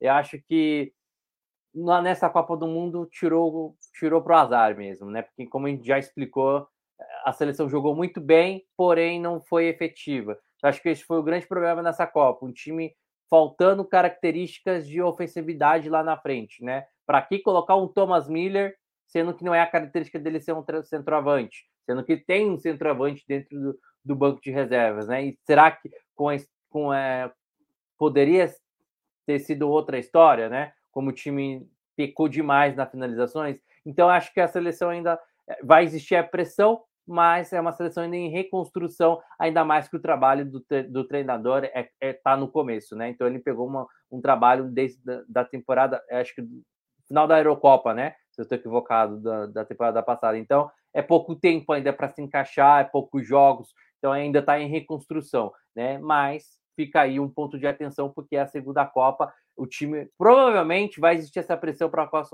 Copa do Mundo, porque não vão querer pela terceira vez seguida, né, amigos? É, ficar de novo na fase de grupos pela forma, ainda mais pelo tamanho da Alemanha, né? Pode estar tá caindo na, na, na, na, na, fase de grupos, mas nunca vai, nunca vai ser time pequeno, sempre vai ser uma seleção gigantesca, quatro vezes campeão do mundo, né? Colando aí no Brasil, em busca de mais um, mais um título para empatar com o Brasil, mas é uma seleção aí é, que a gente tem que começar a partir de agora, como a seleção belga, que acho que a seleção belga é um caso à parte, mas que a gente tem que começar a olhar com olhos um pouquinho mais de atenção. Será que essa seleção, essa nova geração vai, como falam em, na próxima Copa do Mundo, vai estar preparada mesmo? Né? Acho que daqui para cá, assim vai vir a, a pressão em cima dos jogadores é, a, alemães. Exatamente, Alisson, já que você, né, falou destaque, destaque Pinnacle desse grupo é, achou que ia falar é de elefante? Não, é de estante. Alisson, o melhor e o pior, o melhor, você já falou, o pior desse grupo é Aponte para o QR Code enquanto eu falo da Pinnacle. Vai aí, Alisson. Tá do outro lado. tá diferente para mim. tá diferente para aqui. É, vamos lá, amigo. Eu acho, que Fala difícil, aí, eu acho que é difícil achar o pior desse grupo, né? Se a gente for olhar, acho que o Campbell da Costa Rica, a gente tinha uma expectativa melhor por ser um jogador mais que acho que o Navas é o melhor jogador de fato da Costa Rica, mas no meio de campo para frente, acho que o desejo foi muito abaixo e foi muito criticado pelos costarriquenhos lá no seu país, né? Se a gente olhar também, acho que se a gente olhar no contexto, eu acho que tá difícil escolher o pior, hein? É, mas eu vou ficar com um jogador que acho que pela ok, a idade é 32 anos, né? Se a gente olhar, dá, dá para aguentar mais uma Copa do Mundo, mas o que ele o que ele veio, o que ele fez com o Bahia, o que ele, ele fez é, com a Alemanha na, em 2014, né? Por mais que, que era um time muito diferente, né? Eu acho que o Thomas Miller, para mim, foi o destaque negativo desse grupo, porque eu poderia muito mais, né? Eu acho que não sei se também se a forma tática que o treinador colocou ele prejudicou a performance dele em campo. Mas para mim, acho que ele poderia ter ajudado mais o time. Ele foi substituído em todas as partidas.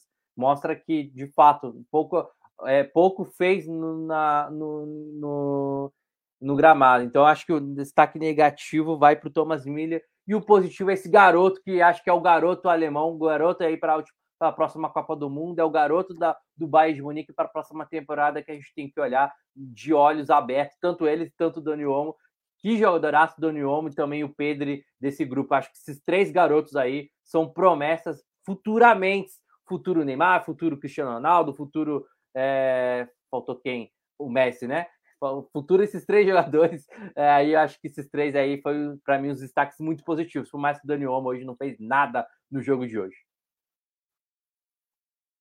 E olha lá, faltou quem? Quer provocar o Messi? Provocar o Messi é complicado, hein, Nelson? Para você, destaque MF desse grande grupo. É, não vou pedir para você apontar pro QR Code da Pinnacle, não. Pode falar aí. Grande, Nelson. Então, eu acho que a grande decepção, eu acompanho o Alisson, já era um voto meu, é o Miller. Eu esperava mais dele, é, porque ele entrava nessa Copa com a expectativa de, quem sabe, ultrapassar o Closer. Ele, vem de, ele veio de duas Copas é, que marcou gols, né? Marcou, marcou dois não, acho que 2010 ele jogou também, né? Então 2010, 2014 2018 ele marcou bastante gols e ele chegava com essa possibilidade e não marcou, saiu, saiu da Copa zerado, é, não entregou o que se esperava de gols e quem sabe aí de se aproximar do close ou passar. E aí, para mim, foi uma decepção o, o, o, o Miller. E aí, é, o, para mim, o grande destaque desse grupo vai ser o Morata, é o jogador que marcou nos três jogos. Contra a Costa Rica, inclusive, ele entrou só no finalzinho e assim, assim mesmo cravou. Contra a, a Espanha entrou também durante o jogo e foi muito importante para marcar. A Espanha abriu o placar com o gol dele e hoje de novo ele abriu o placar. Então acho que tem que se dar o destaque para o jogador que marca nos três jogos da, da, da, da seleção. Então eu ficaria com esse destaque, apesar de achar que bons, bons nomes, bons, jo é, bons jovens entraram bem nessa Copa, nesse grupo, inclusive. Você falou aí do Musiala, é, também o Gavi tá, fez, uma boa, fez uma, uma, boa fase de grupos, o Pedri, enfim, o Dani, o Dani como você também citou, mas o meu destaque é de fato o Morato, por ter marcado nos três jogos aí da fase de grupos.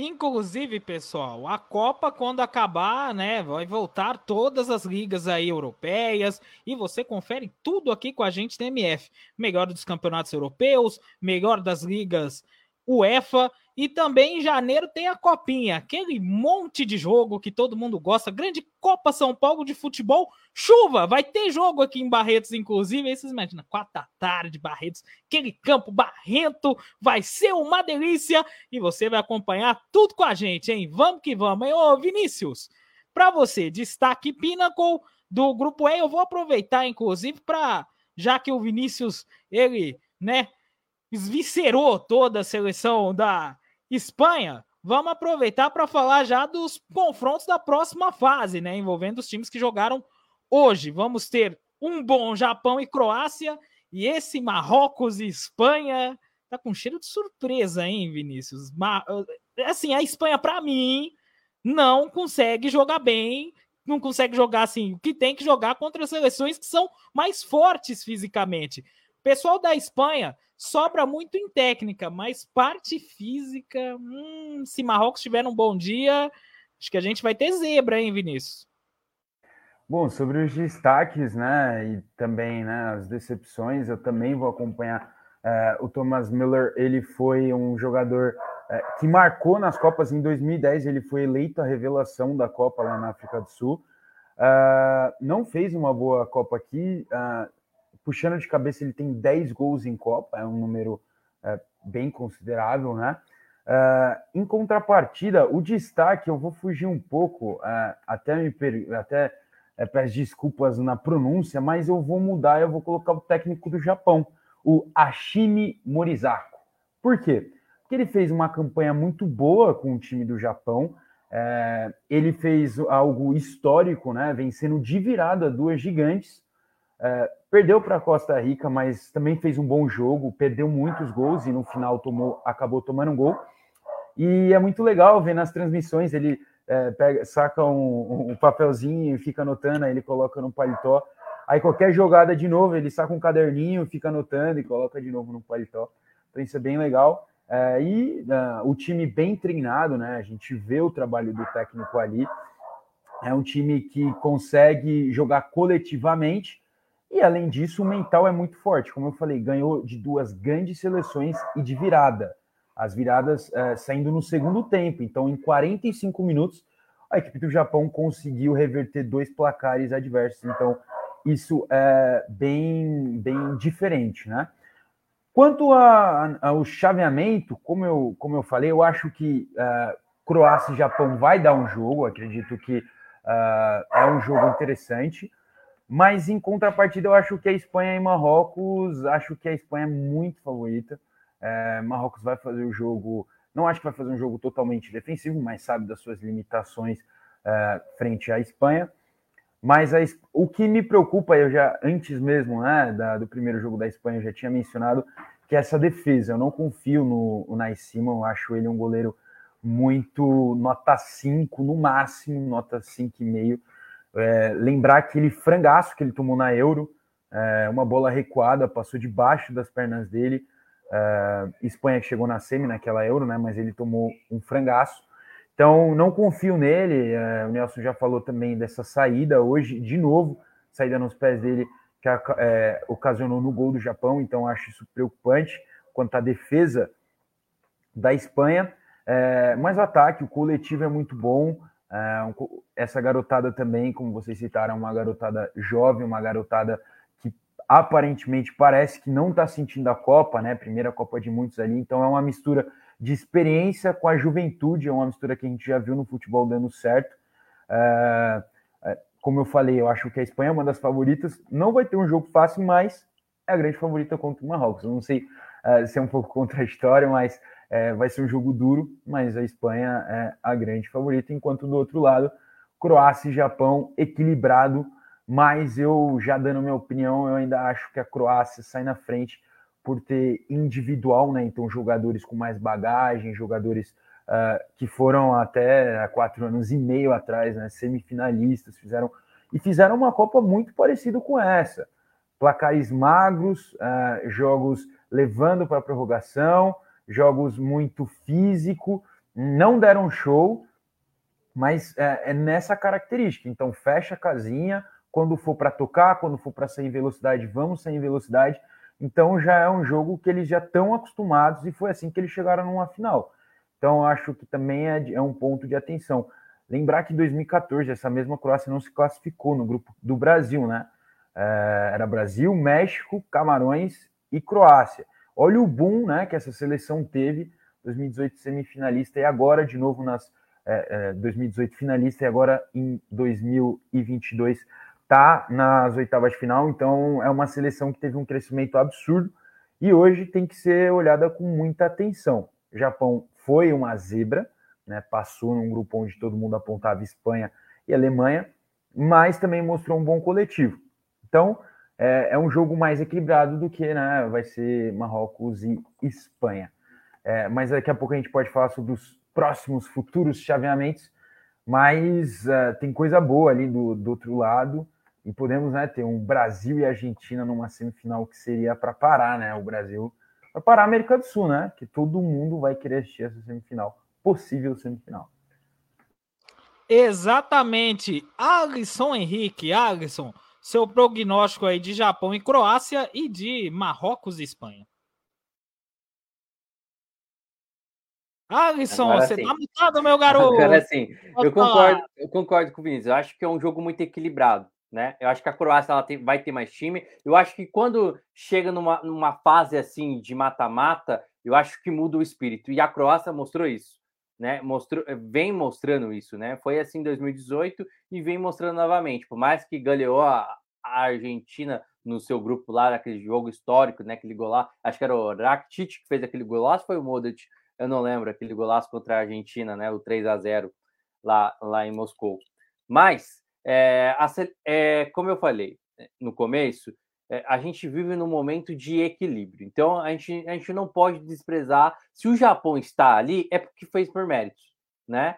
Por mais que seja uma equipe totalmente inferior, mas que tem nomes que atuam no futebol espanhol, no futebol alemão, é, que são importantíssimos em alguns clubes, mas é, é uma, uma equipe que vem sendo valente, uma equipe com raça, e você ganha o espírito disso, né? Quando você vende um resultado, uma construção de um resultado, ainda mais que vencer a Alemanha, vencer a Espanha, não é tá de brincadeira, né? Você ganha uma, a sua autoestima, vai lá para cima. Ainda mais uma seleção que, que quer fazer história, né? Que, que o Japão nunca consegue, nunca conseguiu, se eu estou equivocado, passar por umas quartas de finais. Eu acho que vê a grande chance.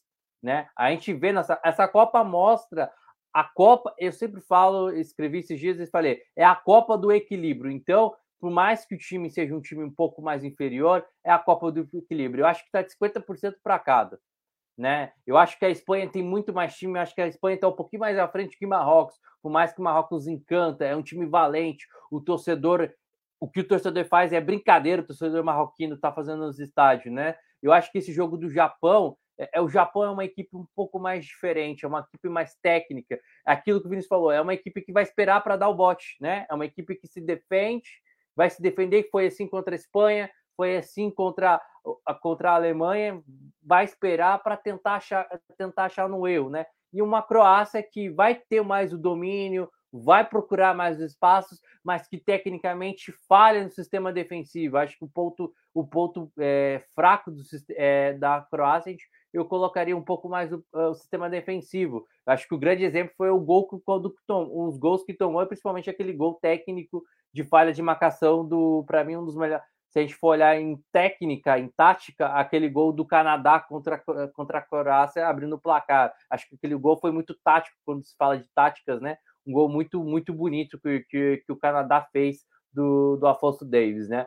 É, eu acho que concordo, acho que o Vinícius já explicou tudo pra gente desse jogo. Eu acho que é um jogo pau a pau, acho um jogo de muito equilíbrio, mas que se a gente olhar na técnica, a Croácia, por mais que não teve um desempenho, para mim, um desempenho bom nessa, nessa Copa do Mundo, mas ela cresce e mostrou isso, vem mostrando isso nas últimas Copas do Mundo, né? Vem mostrando uma evolução, vem mostrando um crescimento. Eu acho que, que deve passar com sufoco.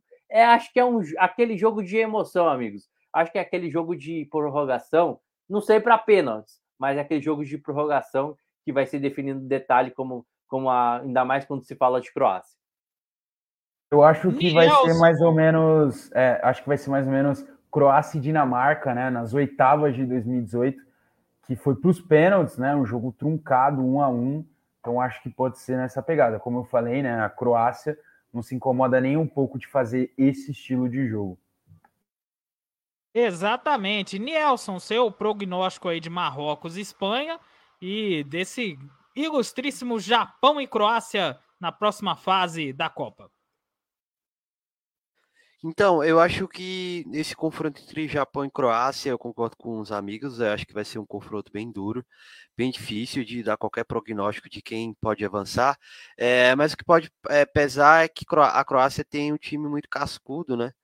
É um time muito com jogadores muito experientes e que isso pode fazer diferença, inclusive na Copa, né? Grande parte desse elenco estava em 2018 né, com aquele time que foi vice-campeão. Então isso pode, pode ser um, um, um ponto a favor dos croatas, mas que eu vejo com muito equilíbrio, é, pelo que o Japão fez na fase de grupos, vencendo Espanha e vencendo a Alemanha, dentro de uma proposta de jogo muito clara de que é um time que vai tentar jogar em cima do erro do adversário para buscar os gols, né?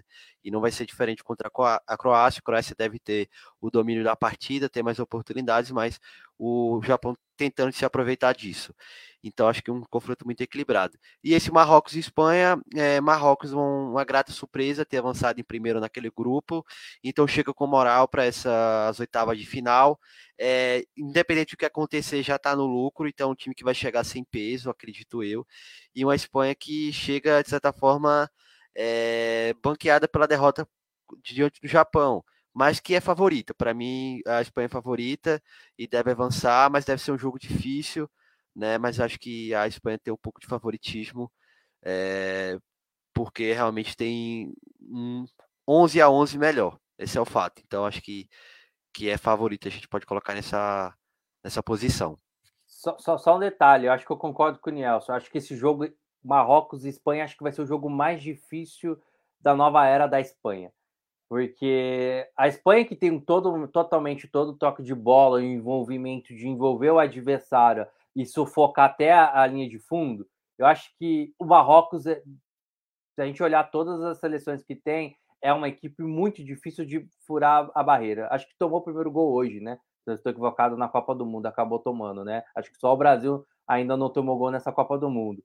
É uma seleção muito difícil de você furar a barreira. É uma seleção muito difícil de você planetar dentro da, da grande área da seleção marroquina. Eu acho que vejo esse jogo muito parecido com o jogo da Bélgica, porém com a, com a Espanha tendo mais esse, mais envolvimento. Aquele estilo de jogo espanhol, né? Como o Vinícius falou, talvez é melhor do que aquela de 2010, né? É, por causa da geração dos garotos, porque os garotos têm mais velocidade, mais intensidade do que era a seleção da Espanha campeão mundial, né? Era uma seleção mais uma transição mais lenta, né? Se a gente for parar analisar. Eu acho que esse jogo vai ser fatal. Eu acho que a Espanha tem mais time, tem mais domínio, tem mais o que, o que ela faz é, é espetacular, mas acho que vai ter muita dificuldade. Eu acho que vai ser aquele gol chorado, chorado que, que, que, que a Espanha vai conseguir achar. Eu acho que a Espanha, concordo com o Nelson, deve passar, mas é só esse detalhe. Eu acho que vai ser o jogo muito difícil, talvez, dessa nova geração, para mim, é o jogo mais difícil que a Espanha vai encontrar até aqui nessa caminhada.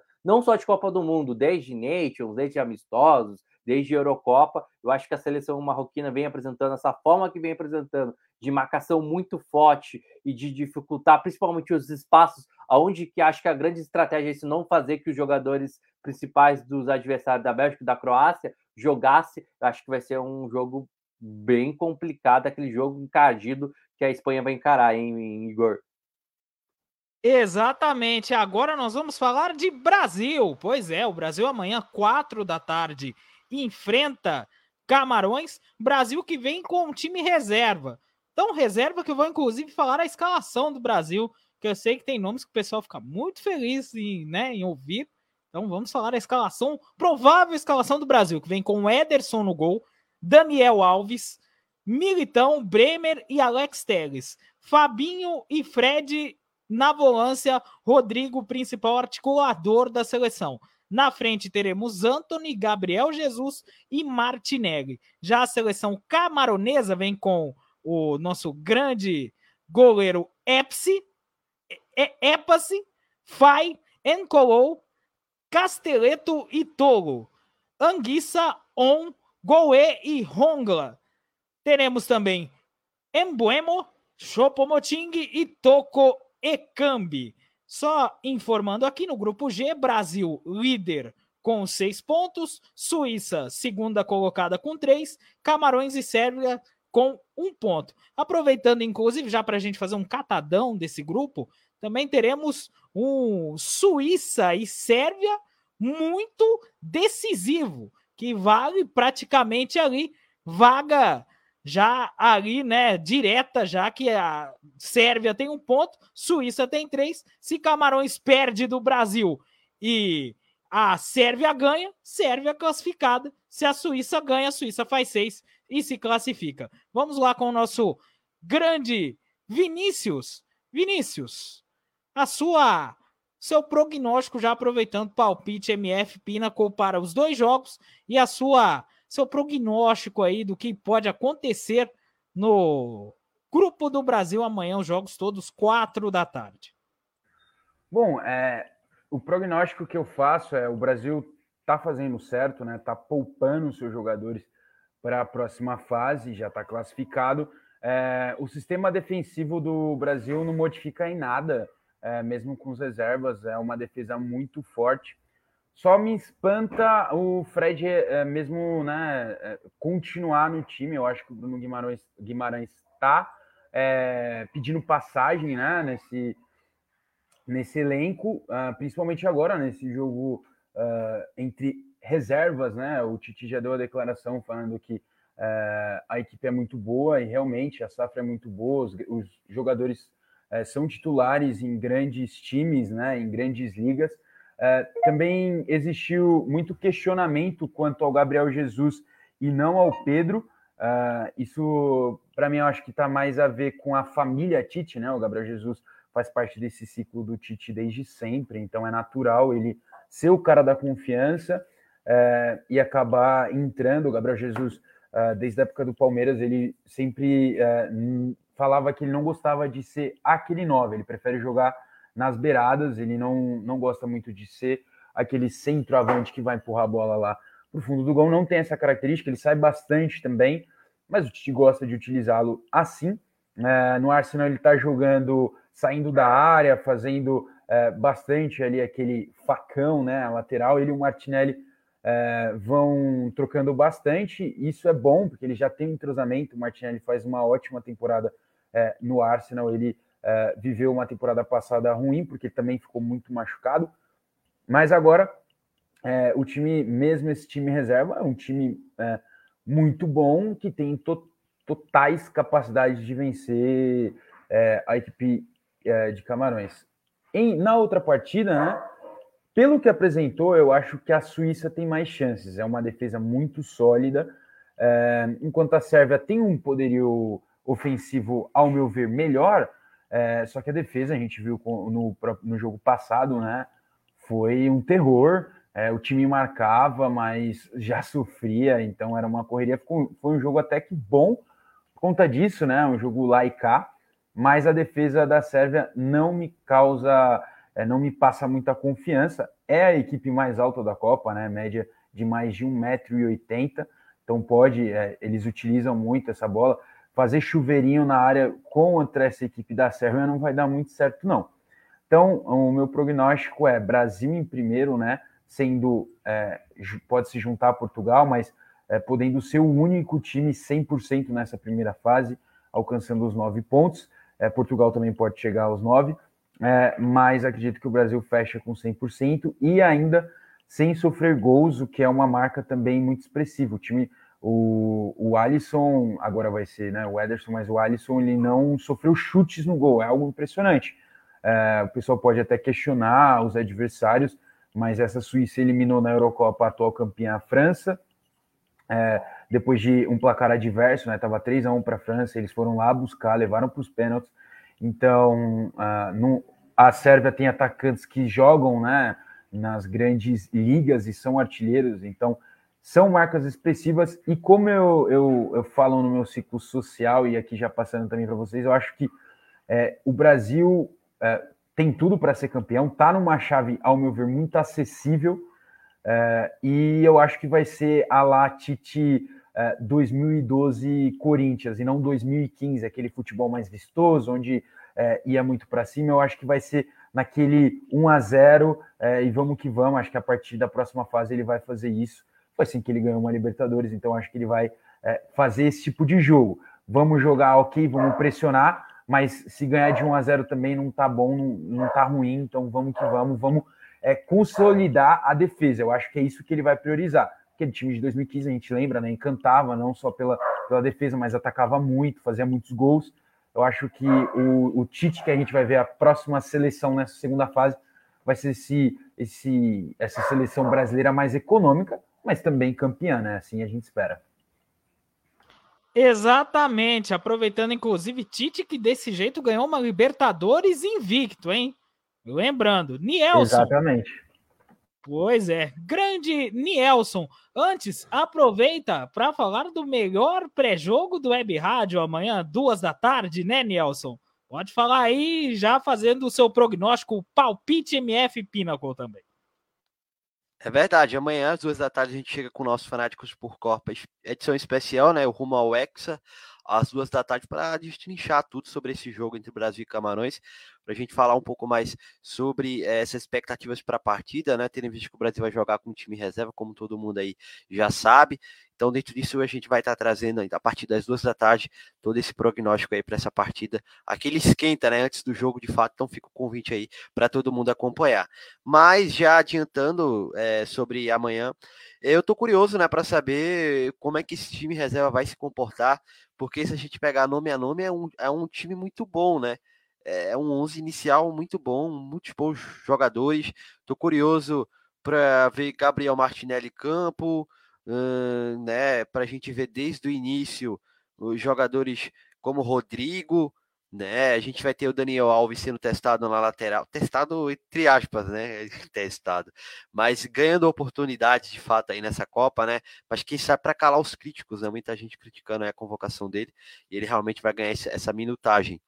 Mas estou curioso, acho que esse é o grande ponto. É, não tem muito o que falar sobre é, como é que deve se comportar, porque a gente não viu, a gente nunca viu esses jogadores em campo juntos, né? Acho que pode pesar até essa questão do entrosamento, mas que a gente vai ter, inclusive, é, amanhã, uma nova seleção. E a gente fica com, esse, com essa curiosidade aí do que pode vir a mais uma seleção camaronesa que não é besta nem nada, é, que fez uma boa partida contra a Sérvia, né, perdendo por 3 a 1 e conseguiu buscar o 3 a 3 para se manter vivo nessa última rodada. Então abriu o olho, né, para não se dar o jogo por vencido. É, a gente vai ter um adversário que tem um Choupo-Moting que vem numa boa fase no, no Bayern de Munique, que marcou contra a Sérvia. Então abriu o olho é, diante desse jogador né? Então fica aí essa curiosidade amanhã para esse jogo, apesar de achar que o Brasil é favorito para vencer a partida. E no outro jogo, acho que vai ser realmente um duelo muito curioso entre Sérvia e, e Suíça. Acho que é onde que vai ficar realmente a vaga entre uma dessas duas seleções.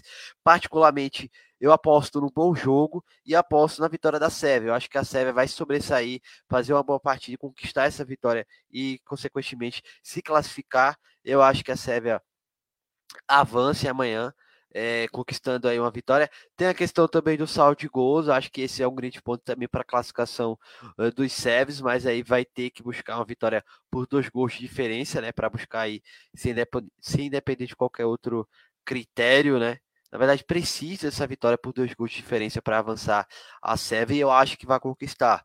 Acho a Sérvia um pouco mais time do que a Suíça, mas acho que vai ser realmente o grande jogo da tarde da manhã duas seleções europeias buscando garantir essa segundo, esse segundo lugar e essa vaga mais aposta aí na Sérvia, sempre esperando aí um bom jogo, o, o, o Igor. Maravilha, ó, convite está feito, você tá vendo aí na parte baixa aí da sua tela amanhã, hein? Duas da tarde, Fanáticos por Copa, rumo ao Hexa. Aqui é incomparável, é inigualável é o melhor pré-jogo do Web Rádio. Vem com a gente, hein? Ô, Alisson, o seu prognóstico e o palpite MF para os jogos da rodada deste grande, glorioso e ilustríssimo Grupo G. Esse grupo aí, né? Esse elenco que vai jogar amanhã, esse grupo que vai jogar, ele consegue ser melhor que muita seleção que está jogando bola aí ainda, né? Em nomes assim em nomes, né? A gente tem que esperar para ver a atuação. Acho que é uma seleção boa, eu concordo com o Vinícius. Acho que, para mim, o Bruno Guimarães joga muito mais que o Fred, mostrou isso no jogo contra a Suíça. Como com o Fred o time foi uma coisa, com o Bruno foi totalmente outra. E como a, a evolução do Bruno Guimarães na, na, na seleção, no jogo contra a Suíça, melhora o time, né? O time tem melhor ataque de bola, o time acelera um pouco mais o passe, o time tem uma dinâmica de visão de jogo totalmente melhor que o do... Não é que o Fred seja ruim, gente. O Fred é um jogadoraço, um, um jogador muito bom, mas o, o Bruno Guimarães vive um momento muito melhor e, e, e modifica esse meio de campo que a seleção precisa. Eu começaria com o Bruno Guimarães na meu ponto de visão. Gabriel Martinelli, acho um jogadoraço. Gabriel Jesus também. Eu penso um pouco diferente, eu sou, eu sou aquele crítico e eu gosto muito do Pedro. Então, eu queria ver o Pedro como titular. Eu acho que o Brasil está precisando disso, uma referência lá na frente para conseguir conseguir o gol, né? Eu acho que a gente tem a gente tem a, gente tem essa peça no banco. Talvez será que daria certo um centroavante fixo como é o Pedro? Eu, eu queria ver muito o Pedro, estou muito ansioso para ver o Pedro jogar amanhã. Eu começaria ele como titular, não, mas não na vaga do Martinelli. Eu acho que o Martinelli merece. Eu acho que eu começaria diferente. Eu começaria com, com no lugar do Gabriel Jesus. Acho que o Gabriel Jesus não, não demonstrou isso na Copa do Mundo de 2018. Começou uma ascensão sensacional no Arsenal, não vem marcando gol. Não lembro se veio para a Copa sem marcar. Já faz um bom tempo, né? Se estou equivocado, sem marcar gol, né? No Arsenal, os amigos Chegou a. É, ele estava oito jogos, oito jogos sem, sem marcar, então se contar o primeiro da Copa nove, e se contar agora, então dez jogos sem marcar.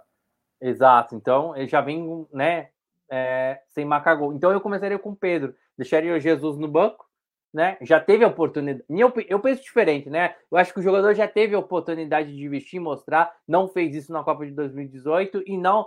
Se a gente analisar, ele é fundamental, sim, ele é fundamental no Arsenal, no passe, na dinâmica de segurar os jogadores, mas não vem o que, que um atacante precisa fazer. Eu acho que o atacante ele tem que ser, é, é, ele tem que, ele tem que saber fazer tudo.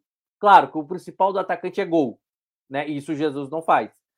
Faz 10 jogos, não vem fazendo, mostrando a característica do gol. Mas ele é importantíssimo porque o desenho tático do Arteta é, é propõe que ele jogue bem, né? E, e o Pedro vive um momento de gols né? O Pedro do, do, nesse, nessa temporada é sensacional. Eu acho que era a chance. Eu começaria com o Pedro. Acho que é a única dessas duas mudanças, Bruno Guimarães e, e Pedro, que eu fazeria para encaixar. Mas, se, claro que não vai acontecer isso, já a relação já foi, já foi montada, mas eu torço que o Pedro entre no jogo. O Brasil é muito favoritaço a vencer o Camarões, né?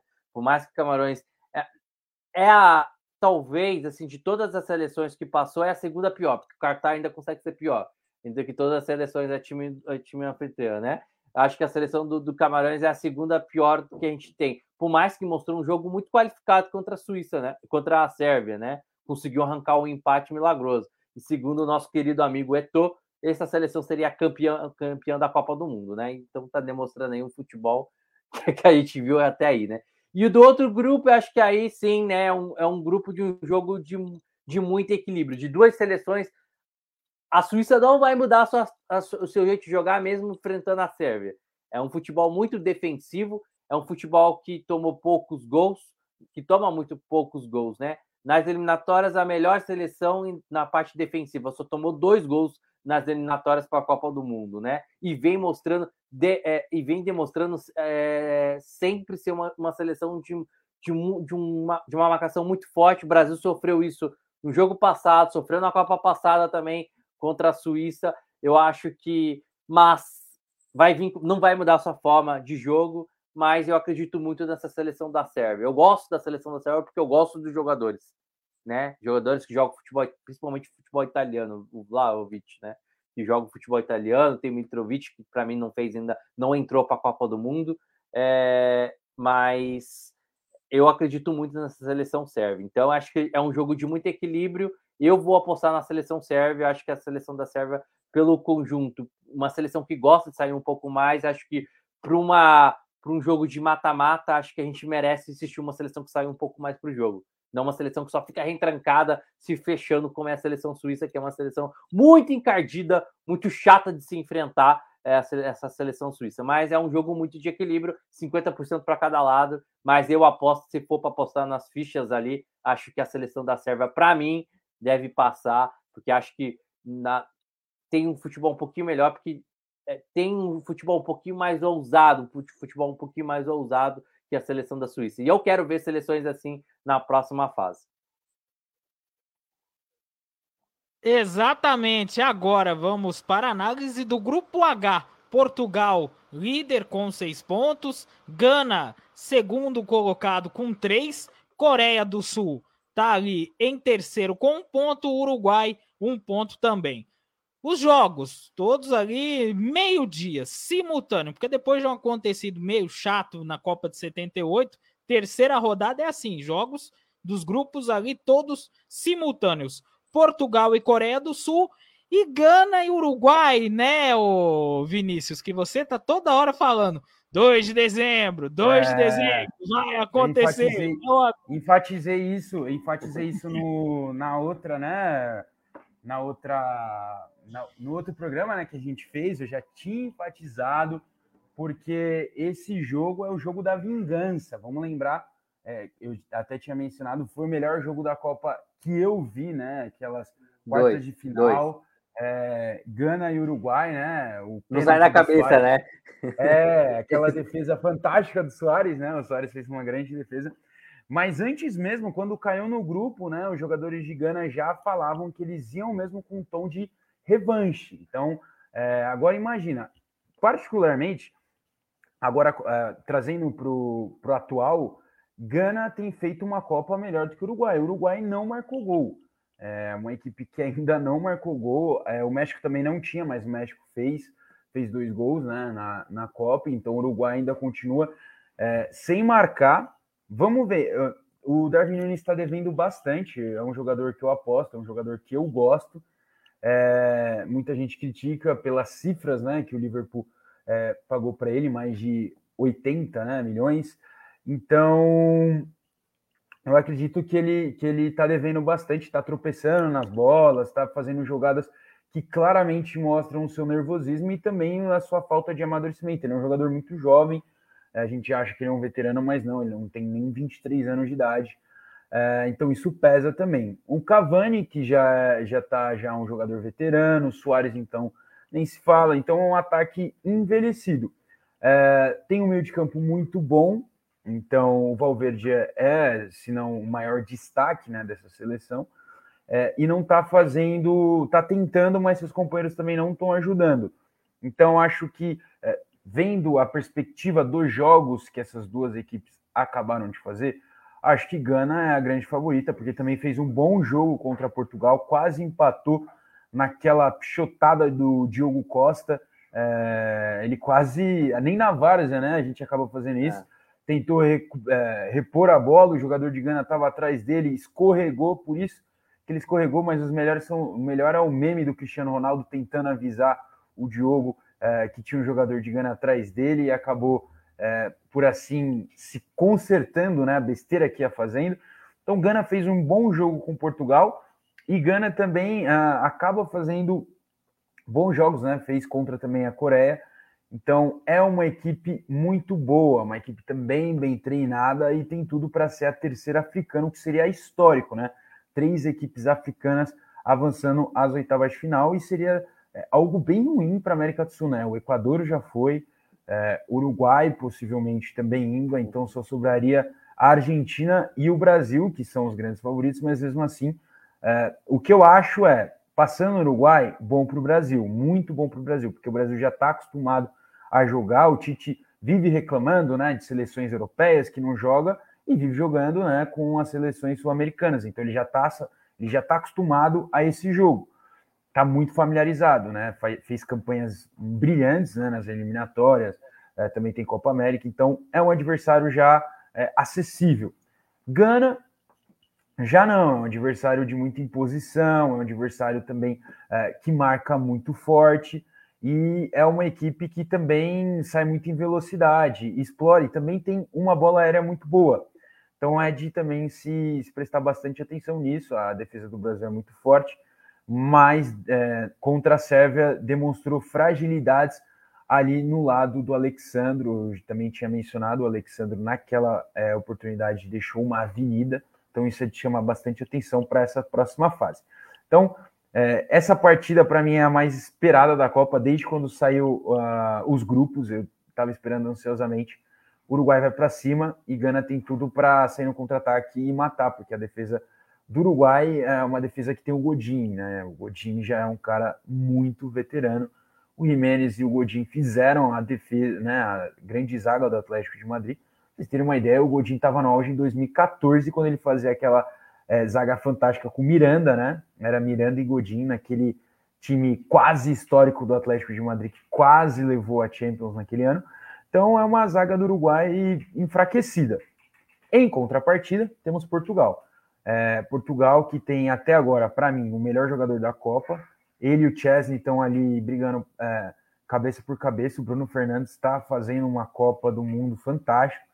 Já são duas assistências, seria a terceira, né? Se aquele gol fosse validado por Cristiano Ronaldo, mas não foi validado, então ele já tem duas assistências, um gol.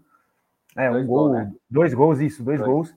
Então ele tem quatro participações já em, em gols é, na seleção, na Copa. Tem também feito partidas monstruosas. Ele então tem sido para mim o destaque da Copa. Então Portugal tem tudo também para passar 100%, porque a Coreia demonstrou fragilidade para mim. O som, o som ele tá baleado, ele não tá no 100% dele. É, tá jogando também no sacrifício, mais ou menos como o Lukaku.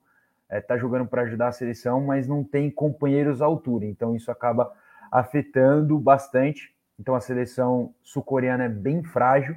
O que mostra também né, a fragilidade do Uruguai, que não conseguiu vencer essa seleção. Então tem tudo para Portugal, assim como o Brasil, avançar com 100% e, consequentemente, ganha em segundo, sendo o adversário do Brasil. Exatamente. Grande Alisson, a sua análise, o seu palpite MF patrocinado por Pinnacle dos jogos do grupo H. Fala seu prognóstico aí, Alisson, meu garoto. Gana em Brasil, acho que foi 2006, nas oitavas de finais, que as duas equipes se enfrentaram, se não estou equivocado, foi isso, né? Podendo repetir a isso, história que, novamente. O né? Ronaldo né? fez aquele golaço passando pelo goleiro, se eu não me engano. Foi, uh -huh, foi. É, esse jogo para mim também é o mais esperado. Só para vocês terem uma ideia, eu revi, antes de, de começar a Copa, eu revi duas vezes o jogo inteiro para assistir novamente esse jogo, né? é um jogo que acho que, para mim, é o melhor jogo de Copa do Mundo. Não, não, não tem, não tiro isso da minha cabeça. É, com, eu acho que eu, eu, e o Vinícius pensamos a mesma coisa. Então, eu escrevi sobre isso em questão, né? É, sobre esse jogo. Eu vejo até hoje para tentar entender as, as análises táticas desse jogo, aquele jogo fantástico. Eu acho que o futebol como ele quer, né? Ele, ele o Soares falou, ah, meteu a mão na bola, pênalti, quiseram que o, que, que o era o Jean, se eu estou equivocado, que cobrou cobrou pênalti na trave, depois quiseram que, que fosse para as penalidades máximas e perdesse também. Na... É um jogo maluco, aquele jogo nunca vai sair da minha cabeça. Aquele jogo, é, eu era pequeno, é um jogo muito histórico que não sai. Para mim, é o melhor jogo de Copa do Mundo em emoção, em técnica, em, em todos os sentidos. E a raça uruguai que a gente sempre fala, né? Sobre esse grupo, eu acho que esse, eu, eu, é, é um grupo assim que Portugal tá, tá acima, por mais que não convence, não convence. A Gana jogou melhor que Portugal em determinados momentos. Acho que aquele pênalti não existiu, acho para mim, né? Aquele pênalti lá. É, mas o Portugal deve passar pela, pela Coreia, deve vencer amanhã. Portugal que ainda tem peças para mim que, que eu não entendo, coisas que eu não entendo no futebol, treinadores que fazem. Deixar Vitinha no banco e deixar Rafael Leão no banco, eu não concordo com isso. São jogadores que estão voando na Europa, para mim são titulares. Não tem, para mim não tem lógica botar esses dois jogadores no, no banco de reservas. Não tem, para mim não tem lógica, né? É, mas Portugal deve passar jogando bem, concordo. Acho que a Coreia se desenha muito num jogador só, é, né? E o Som não, de fato, fisicamente não está bem, não mostrou isso, não, não está bem. Mas é uma equipe muito aguerrida, né? Uma equipe que não jogou tão mal assim, né? Acho que mostrou que poderia ter vencido Gana no jogo, né? Acho que uma equipe muito técnica. Eu acho que dá umas aulas de técnica de futebol, principalmente de levantamentos, como eles fazem cruzamentos perfeitos. Eu acho que achei, achei muitos cruzamentos perfeitos que a Coreia faz, como a gente viu no jogo contra a Gana.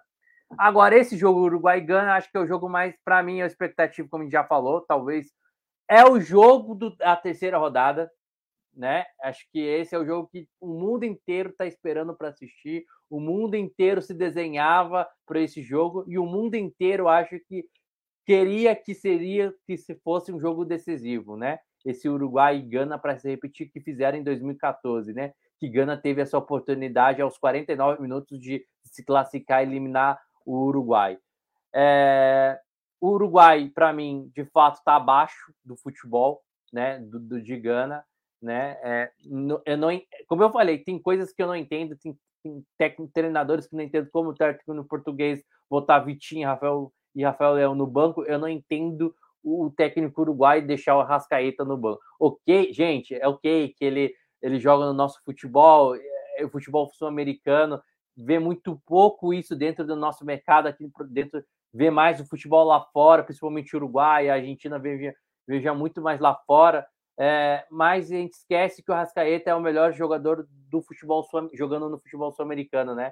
É, o que o cara faz é brincadeira. O que o cara fez depois que entrou no jogo contra Portugal, mudando o sistema tático, mudando o meio de campo, dando a metodologia melhor, deixando o Uruguai mais à vontade. Eu acho que esse é o grande problema do Uruguai, é, é não ter esse meio de qualidade, falta proporção no meio de campo. E se não tiver a Rascaeta no banco, não vai não vai conseguir enfrentar de igual para igual com a seleção de Gana. Sinceramente, eu vejo isso. Eu acho que a seleção uruguaia, primeiro que teve umas mudanças, trouxe uns jogadores que eu não entendi até hoje, né?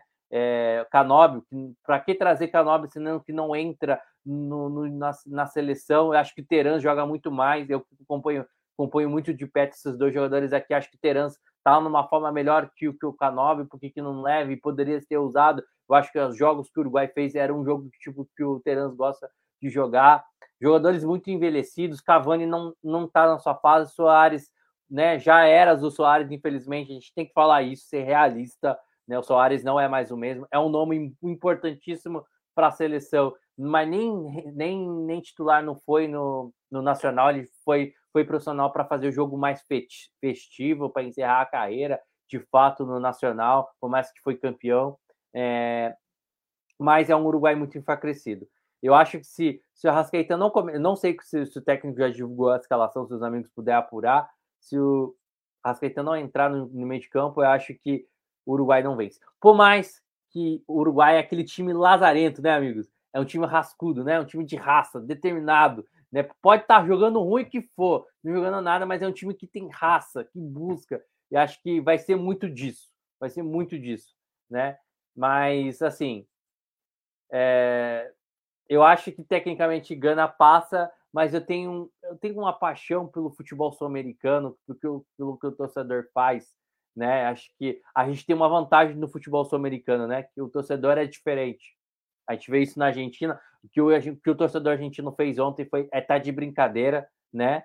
o time empurrou a seleção. Acho que aí está a grande diferença. O que o torcedor do equatoriano fez foi de brincadeira também, né? É, o, eu acho que isso pode fazer, querendo ou não, pode fazer a diferença. A raça uruguai junto com o torcedor pode acabar fazendo, mesmo o Uruguai não jogando nada contra a Gana, isso pode ser decisivo no jogo lá. Mas vamos ver, né? É, acho que não vou dormir sem até quando a bola não rolar amanhã meio-dia ainda esse jogo, hein? Porque faz aqui quantos anos a gente está na espera dessa revanche. Chegou a revanche, hein, Vinícius? Chegou a revanche, né? Para que a revanche mesmo tem que ser o jogo oficial da, da mesma competição, né? Para mim, a revanche tinha que ser lá, lá lá na África, mas o que importa é que se encontraram e vai ter de novo, vai ser um jogo decisivo.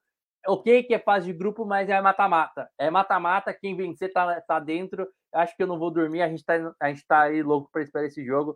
Para mim, a Gana passa, acho que vai ser 2 a 1 um Gana, né, tecnicamente, mas mas a minha paixão pelo futebol sul-americano, tô ali torcendo para o Uruguai tentar passar ali.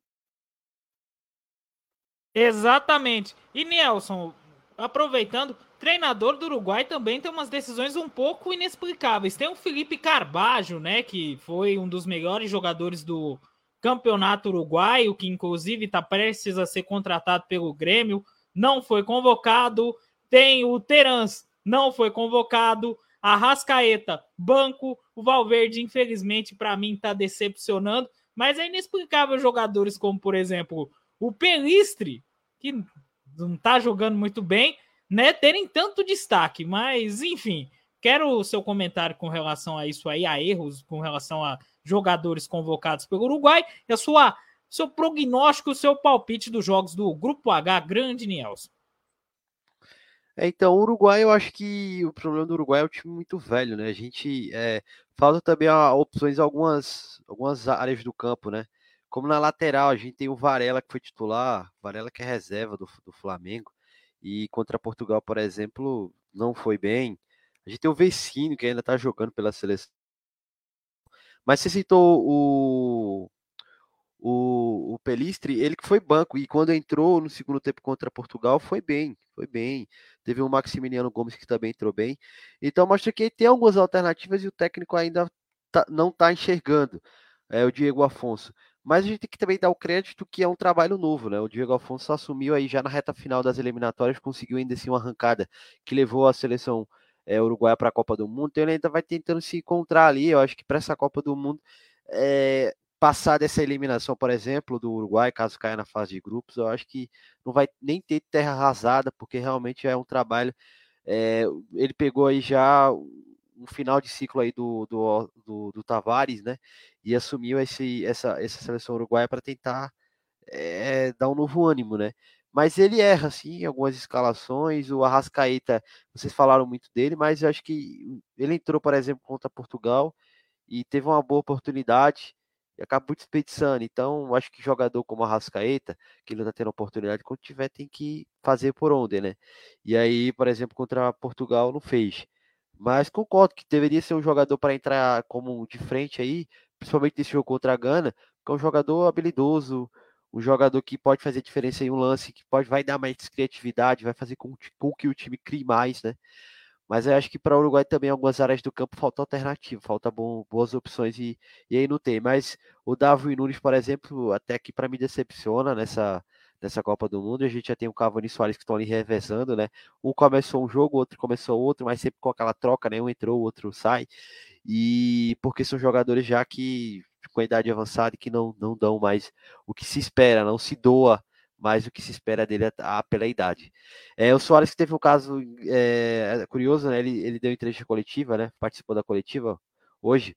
E aí a imprensa perguntou a ele, né, sobre aquela questão de 12 anos atrás, na Copa do Mundo 2010, como já foi muito citado aqui, que ele pediu o gol de Gana com a mão e no último lance ali, praticamente no último lance da prorrogação, e que seria o gol da vitória de Gana, levaria a seleção aí para a próxima fase, né, para semifinais, a seleção africana. E aí ele colocou a mão na bola, todo mundo sabe da história, é, foi expulso, teve pênalti, Gana perdeu, e nos pênaltis deu Uruguai com o Luca Abreu, inclusive, fazendo aquele gol de pênalti de cavadinha, como já era de praxe, né? Mas ele foi perguntado se pediria desculpa por ter por aquele lance. Ele disse que não, foi bem sincero, disse que não, porque não teria motivo para pedir desculpa, não machucou ninguém e não foi ele que perdeu o pênalti. Então quem tinha que pedir desculpa era o jogador de Gana, né? Acho que o que o Jean que perdeu aquele pênalti. Então, já colocou um pouquinho a mais também de, de fervor aí nesse jogo de amanhã, que deve sim ter esse clima de revanche para a Gana, né? Vai ter isso, óbvio, né? E acho que é um jogo muito aberto. É, para Gana tem o fator de que joga com pelo empate também, né? Gana tem, tem esse, esse, esse, esse incremento a mais, é um time que vai jogar pelo empate também, o empate classifica Gana. Por que classifica Gana? Porque para mim é muito provável que a Coreia vença Portugal e ainda tire saldo, porque não basta vencer Portugal, tem que tirar o saldo para poder assumir a segunda colocação e, óbvio, torcer para que não tenha vencedor no confronto entre Uruguai e Gana. É muito, muito, muito claro aí para a Coreia do Sul, uma missão bem difícil. É, mas eu acho que vai ser um jogo muito equilibrado. Se tivesse de apostar no resultado, eu apostaria no empate nesse Gana e Uruguai. Acho que vai ser um jogo muito brigado, um 0x0, 1x1. Acho que vai ficar mais ou menos nisso. Acho que o prognóstico é, é esse de empate e classificação de Gana. E Portugal e Coreia do Sul, acho que não tem nem muito o que se falar. Acho que vai ser um jogo para Portugal aí é, vencer e conseguir fechar a fase de grupos com essa possibilidade de fechar a fase de grupos agora. Bom, o Nielson aparentemente deu uma travadinha. Já já o Nielson fala com pra... a gente. Pode falar aí, Nelson. Você deu uma pequenina travadinha, mas agora você está de volta. Pode falar aí. Você pode me situar de onde eu estava? Porque acabei não, não percebendo que eu caí. Então, você estava na transição do jogo do Uruguai para o jogo da Coreia. Maravilha. Então, acho que esse jogo entre Uruguai, só para repetir, se ele se Uruguai e Gana deve realmente ficar ali no empate, acho que deve ser isso mesmo, o jogo aí para empate e para Gana conseguir a classificação, porque acho que Portugal vai para esse confronto contra a Coreia do Sul para vencer e fechar a fase de grupos com 100% de aproveitamento. É uma pena para a Coreia do Sul, porque a Coreia do Sul fez um bom jogo contra o Uruguai, fez um jogo muito bom contra a Gana, poderia até ter vencido, o resultado para mim foi justo. Coreia do Sul merecia melhor sorte nesse confronto contra a Gana, mas chega com chances bem remotas para esse jogo pro, contra Portugal. Acho que Portugal é, pela qualidade que tem. É, inclusive, tá, tem a possibilidade de poupar alguns nomes, mas a gente vê que Portugal é uma seleção que no banco de reservas tem bons jogadores. Então, é, mesmo que vá poupar alguns nomes, deve chegar muito forte aí para fechar essa fase de grupos com 100%, assim como o Brasil. São as únicas seleções que podem fechar com 100%, já que tivemos apenas Inglaterra, Marrocos e também Holanda fechando aí sem perder. Seleções aí que fizeram sete pontos, né? duas vitórias e um empate. Então acredito que amanhã Portugal e Brasil fechem com 100% vencendo as suas partidas. E nesse grupo H, o empate entre Gana e Uruguai para que Gana avance à próxima fase. Esse seria meu prognóstico, Igor. Maravilha! Tem, temos aqui um comentário aqui via YouTube do Aprendendo com Games. Oi, manda salve, um salve para você. E antes da gente se despedir, o tal momento do da zica relacionada ao Brasil. Agora eu vou falar. Praga de brasileiro pega. Vamos lá. Mil, 1930. Iugoslávia elimina Brasil. 34. Iugoslávia não participa da Copa. 34. Espanha elimina o Brasil. 38. A Espanha não participa da Copa, tá? É. 38. Itália elimina o Brasil. Itália eliminada na fase de grupos. 54, Hungria elimina Brasil. 58, Hungria eliminada na fase de grupos, tá? 66, Portugal elimina Brasil. Portugal nem para a Copa foi. Em 70. 78, Peru elimina Brasil. 82, Peru eliminado na fase de grupos. 86, França elimina Brasil. 90, França fora. 98, França elimina Brasil. 2002, França fora da fase de grupos. Na fase de grupos, a França foi lá e caiu. 2006, França elimina Brasil. 2010, adivinha? França fora na fase de grupos. 2014, Alemanha elimina Brasil. 2018, Alemanha eliminada na fase de grupos. 2022, Alemanha eliminada na fase de grupos. 2018, Bélgica elimina Brasil. 2022. Bélgica eliminada na fase de grupos. Vai! Vai, vai fazer coisa com o brasileiro, vai, ó, dá super certo, viu? Mas enfim, voltando, vem pra tela todo mundo aí. Esse programa foi patrocinado pela Pina com a casa de apostas oficial da Melhor do Futebol. Você pode aí se cadastrar aí no QR Code. Vamos ver se o Alisson vai apontar para o lado certo. O Nelson apontou errado. Aí agora o Nelson vai para o lado certo. Todo mundo indo para o lado certo. Maravilhoso. Pinnacle, a patrocinadora oficial da Melhor do Futebol. Nelson, muito bom aí seus comentários. É um prazer narrável, né? Porque eu sou narrador, falar algo inenarrável não dá, né? Porque, pelo amor de Deus, é, fazer esse Fanáticos por Copa com você. Passe aí as suas redes sociais, se despeça e já faz aquela divulgação marota pro Fanáticos por Copa de pré-jogo amanhã juntos pelo Hexa. Fala aí, Nelson. É isso, agradecer né, a companhia de vocês aí, Igor, Alisson e Vinícius, e também do Fanático Futebol, participou aqui com a gente, fez esse programa conosco, todo mundo ouvindo aí, seja pelo Facebook, é, nossa página no Facebook, pelo canal do YouTube, é, também na Tilt e a galera que fica ligada lá no nosso site, né? O Melhor do Futebol, é, que acaba não interagindo com a gente.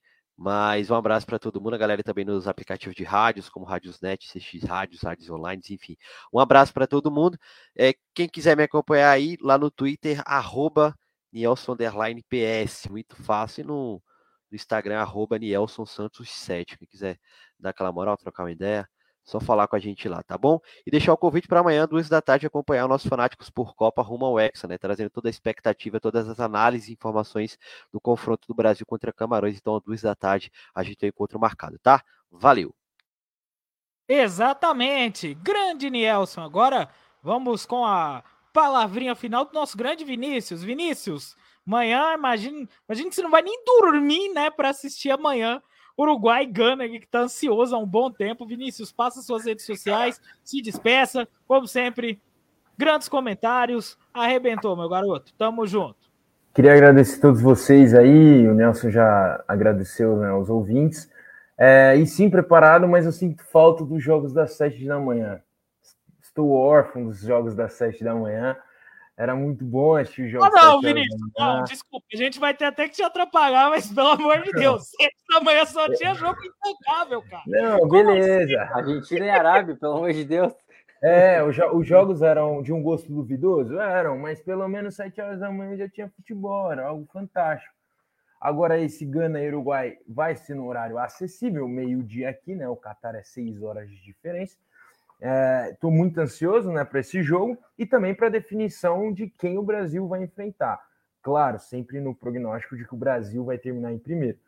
Então é isso, eu espero uh, um ótimo jogo, né, um jogo muito pegado. E semana que vem nos, nos falamos já com várias definições nas quartas de final. Né? Eu acho que, já dando um prognóstico, acho que é, a Holanda passa dos Estados Unidos, a Argentina passa, passa da Austrália, a Croácia passa do Japão, lá no outra chave eu acho que a Inglaterra passa, que a França passa, que a Espanha passa e que Portugal passa também. Então, a gente vai ter muitas emoções, porque sábado já tem jogo já.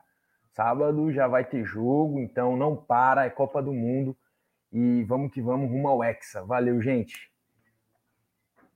Grande Vinícius, agora o Alisson vai fazer a despedida dele. Alisson, Comentários muito objetivos, bem embasados, arrebentou.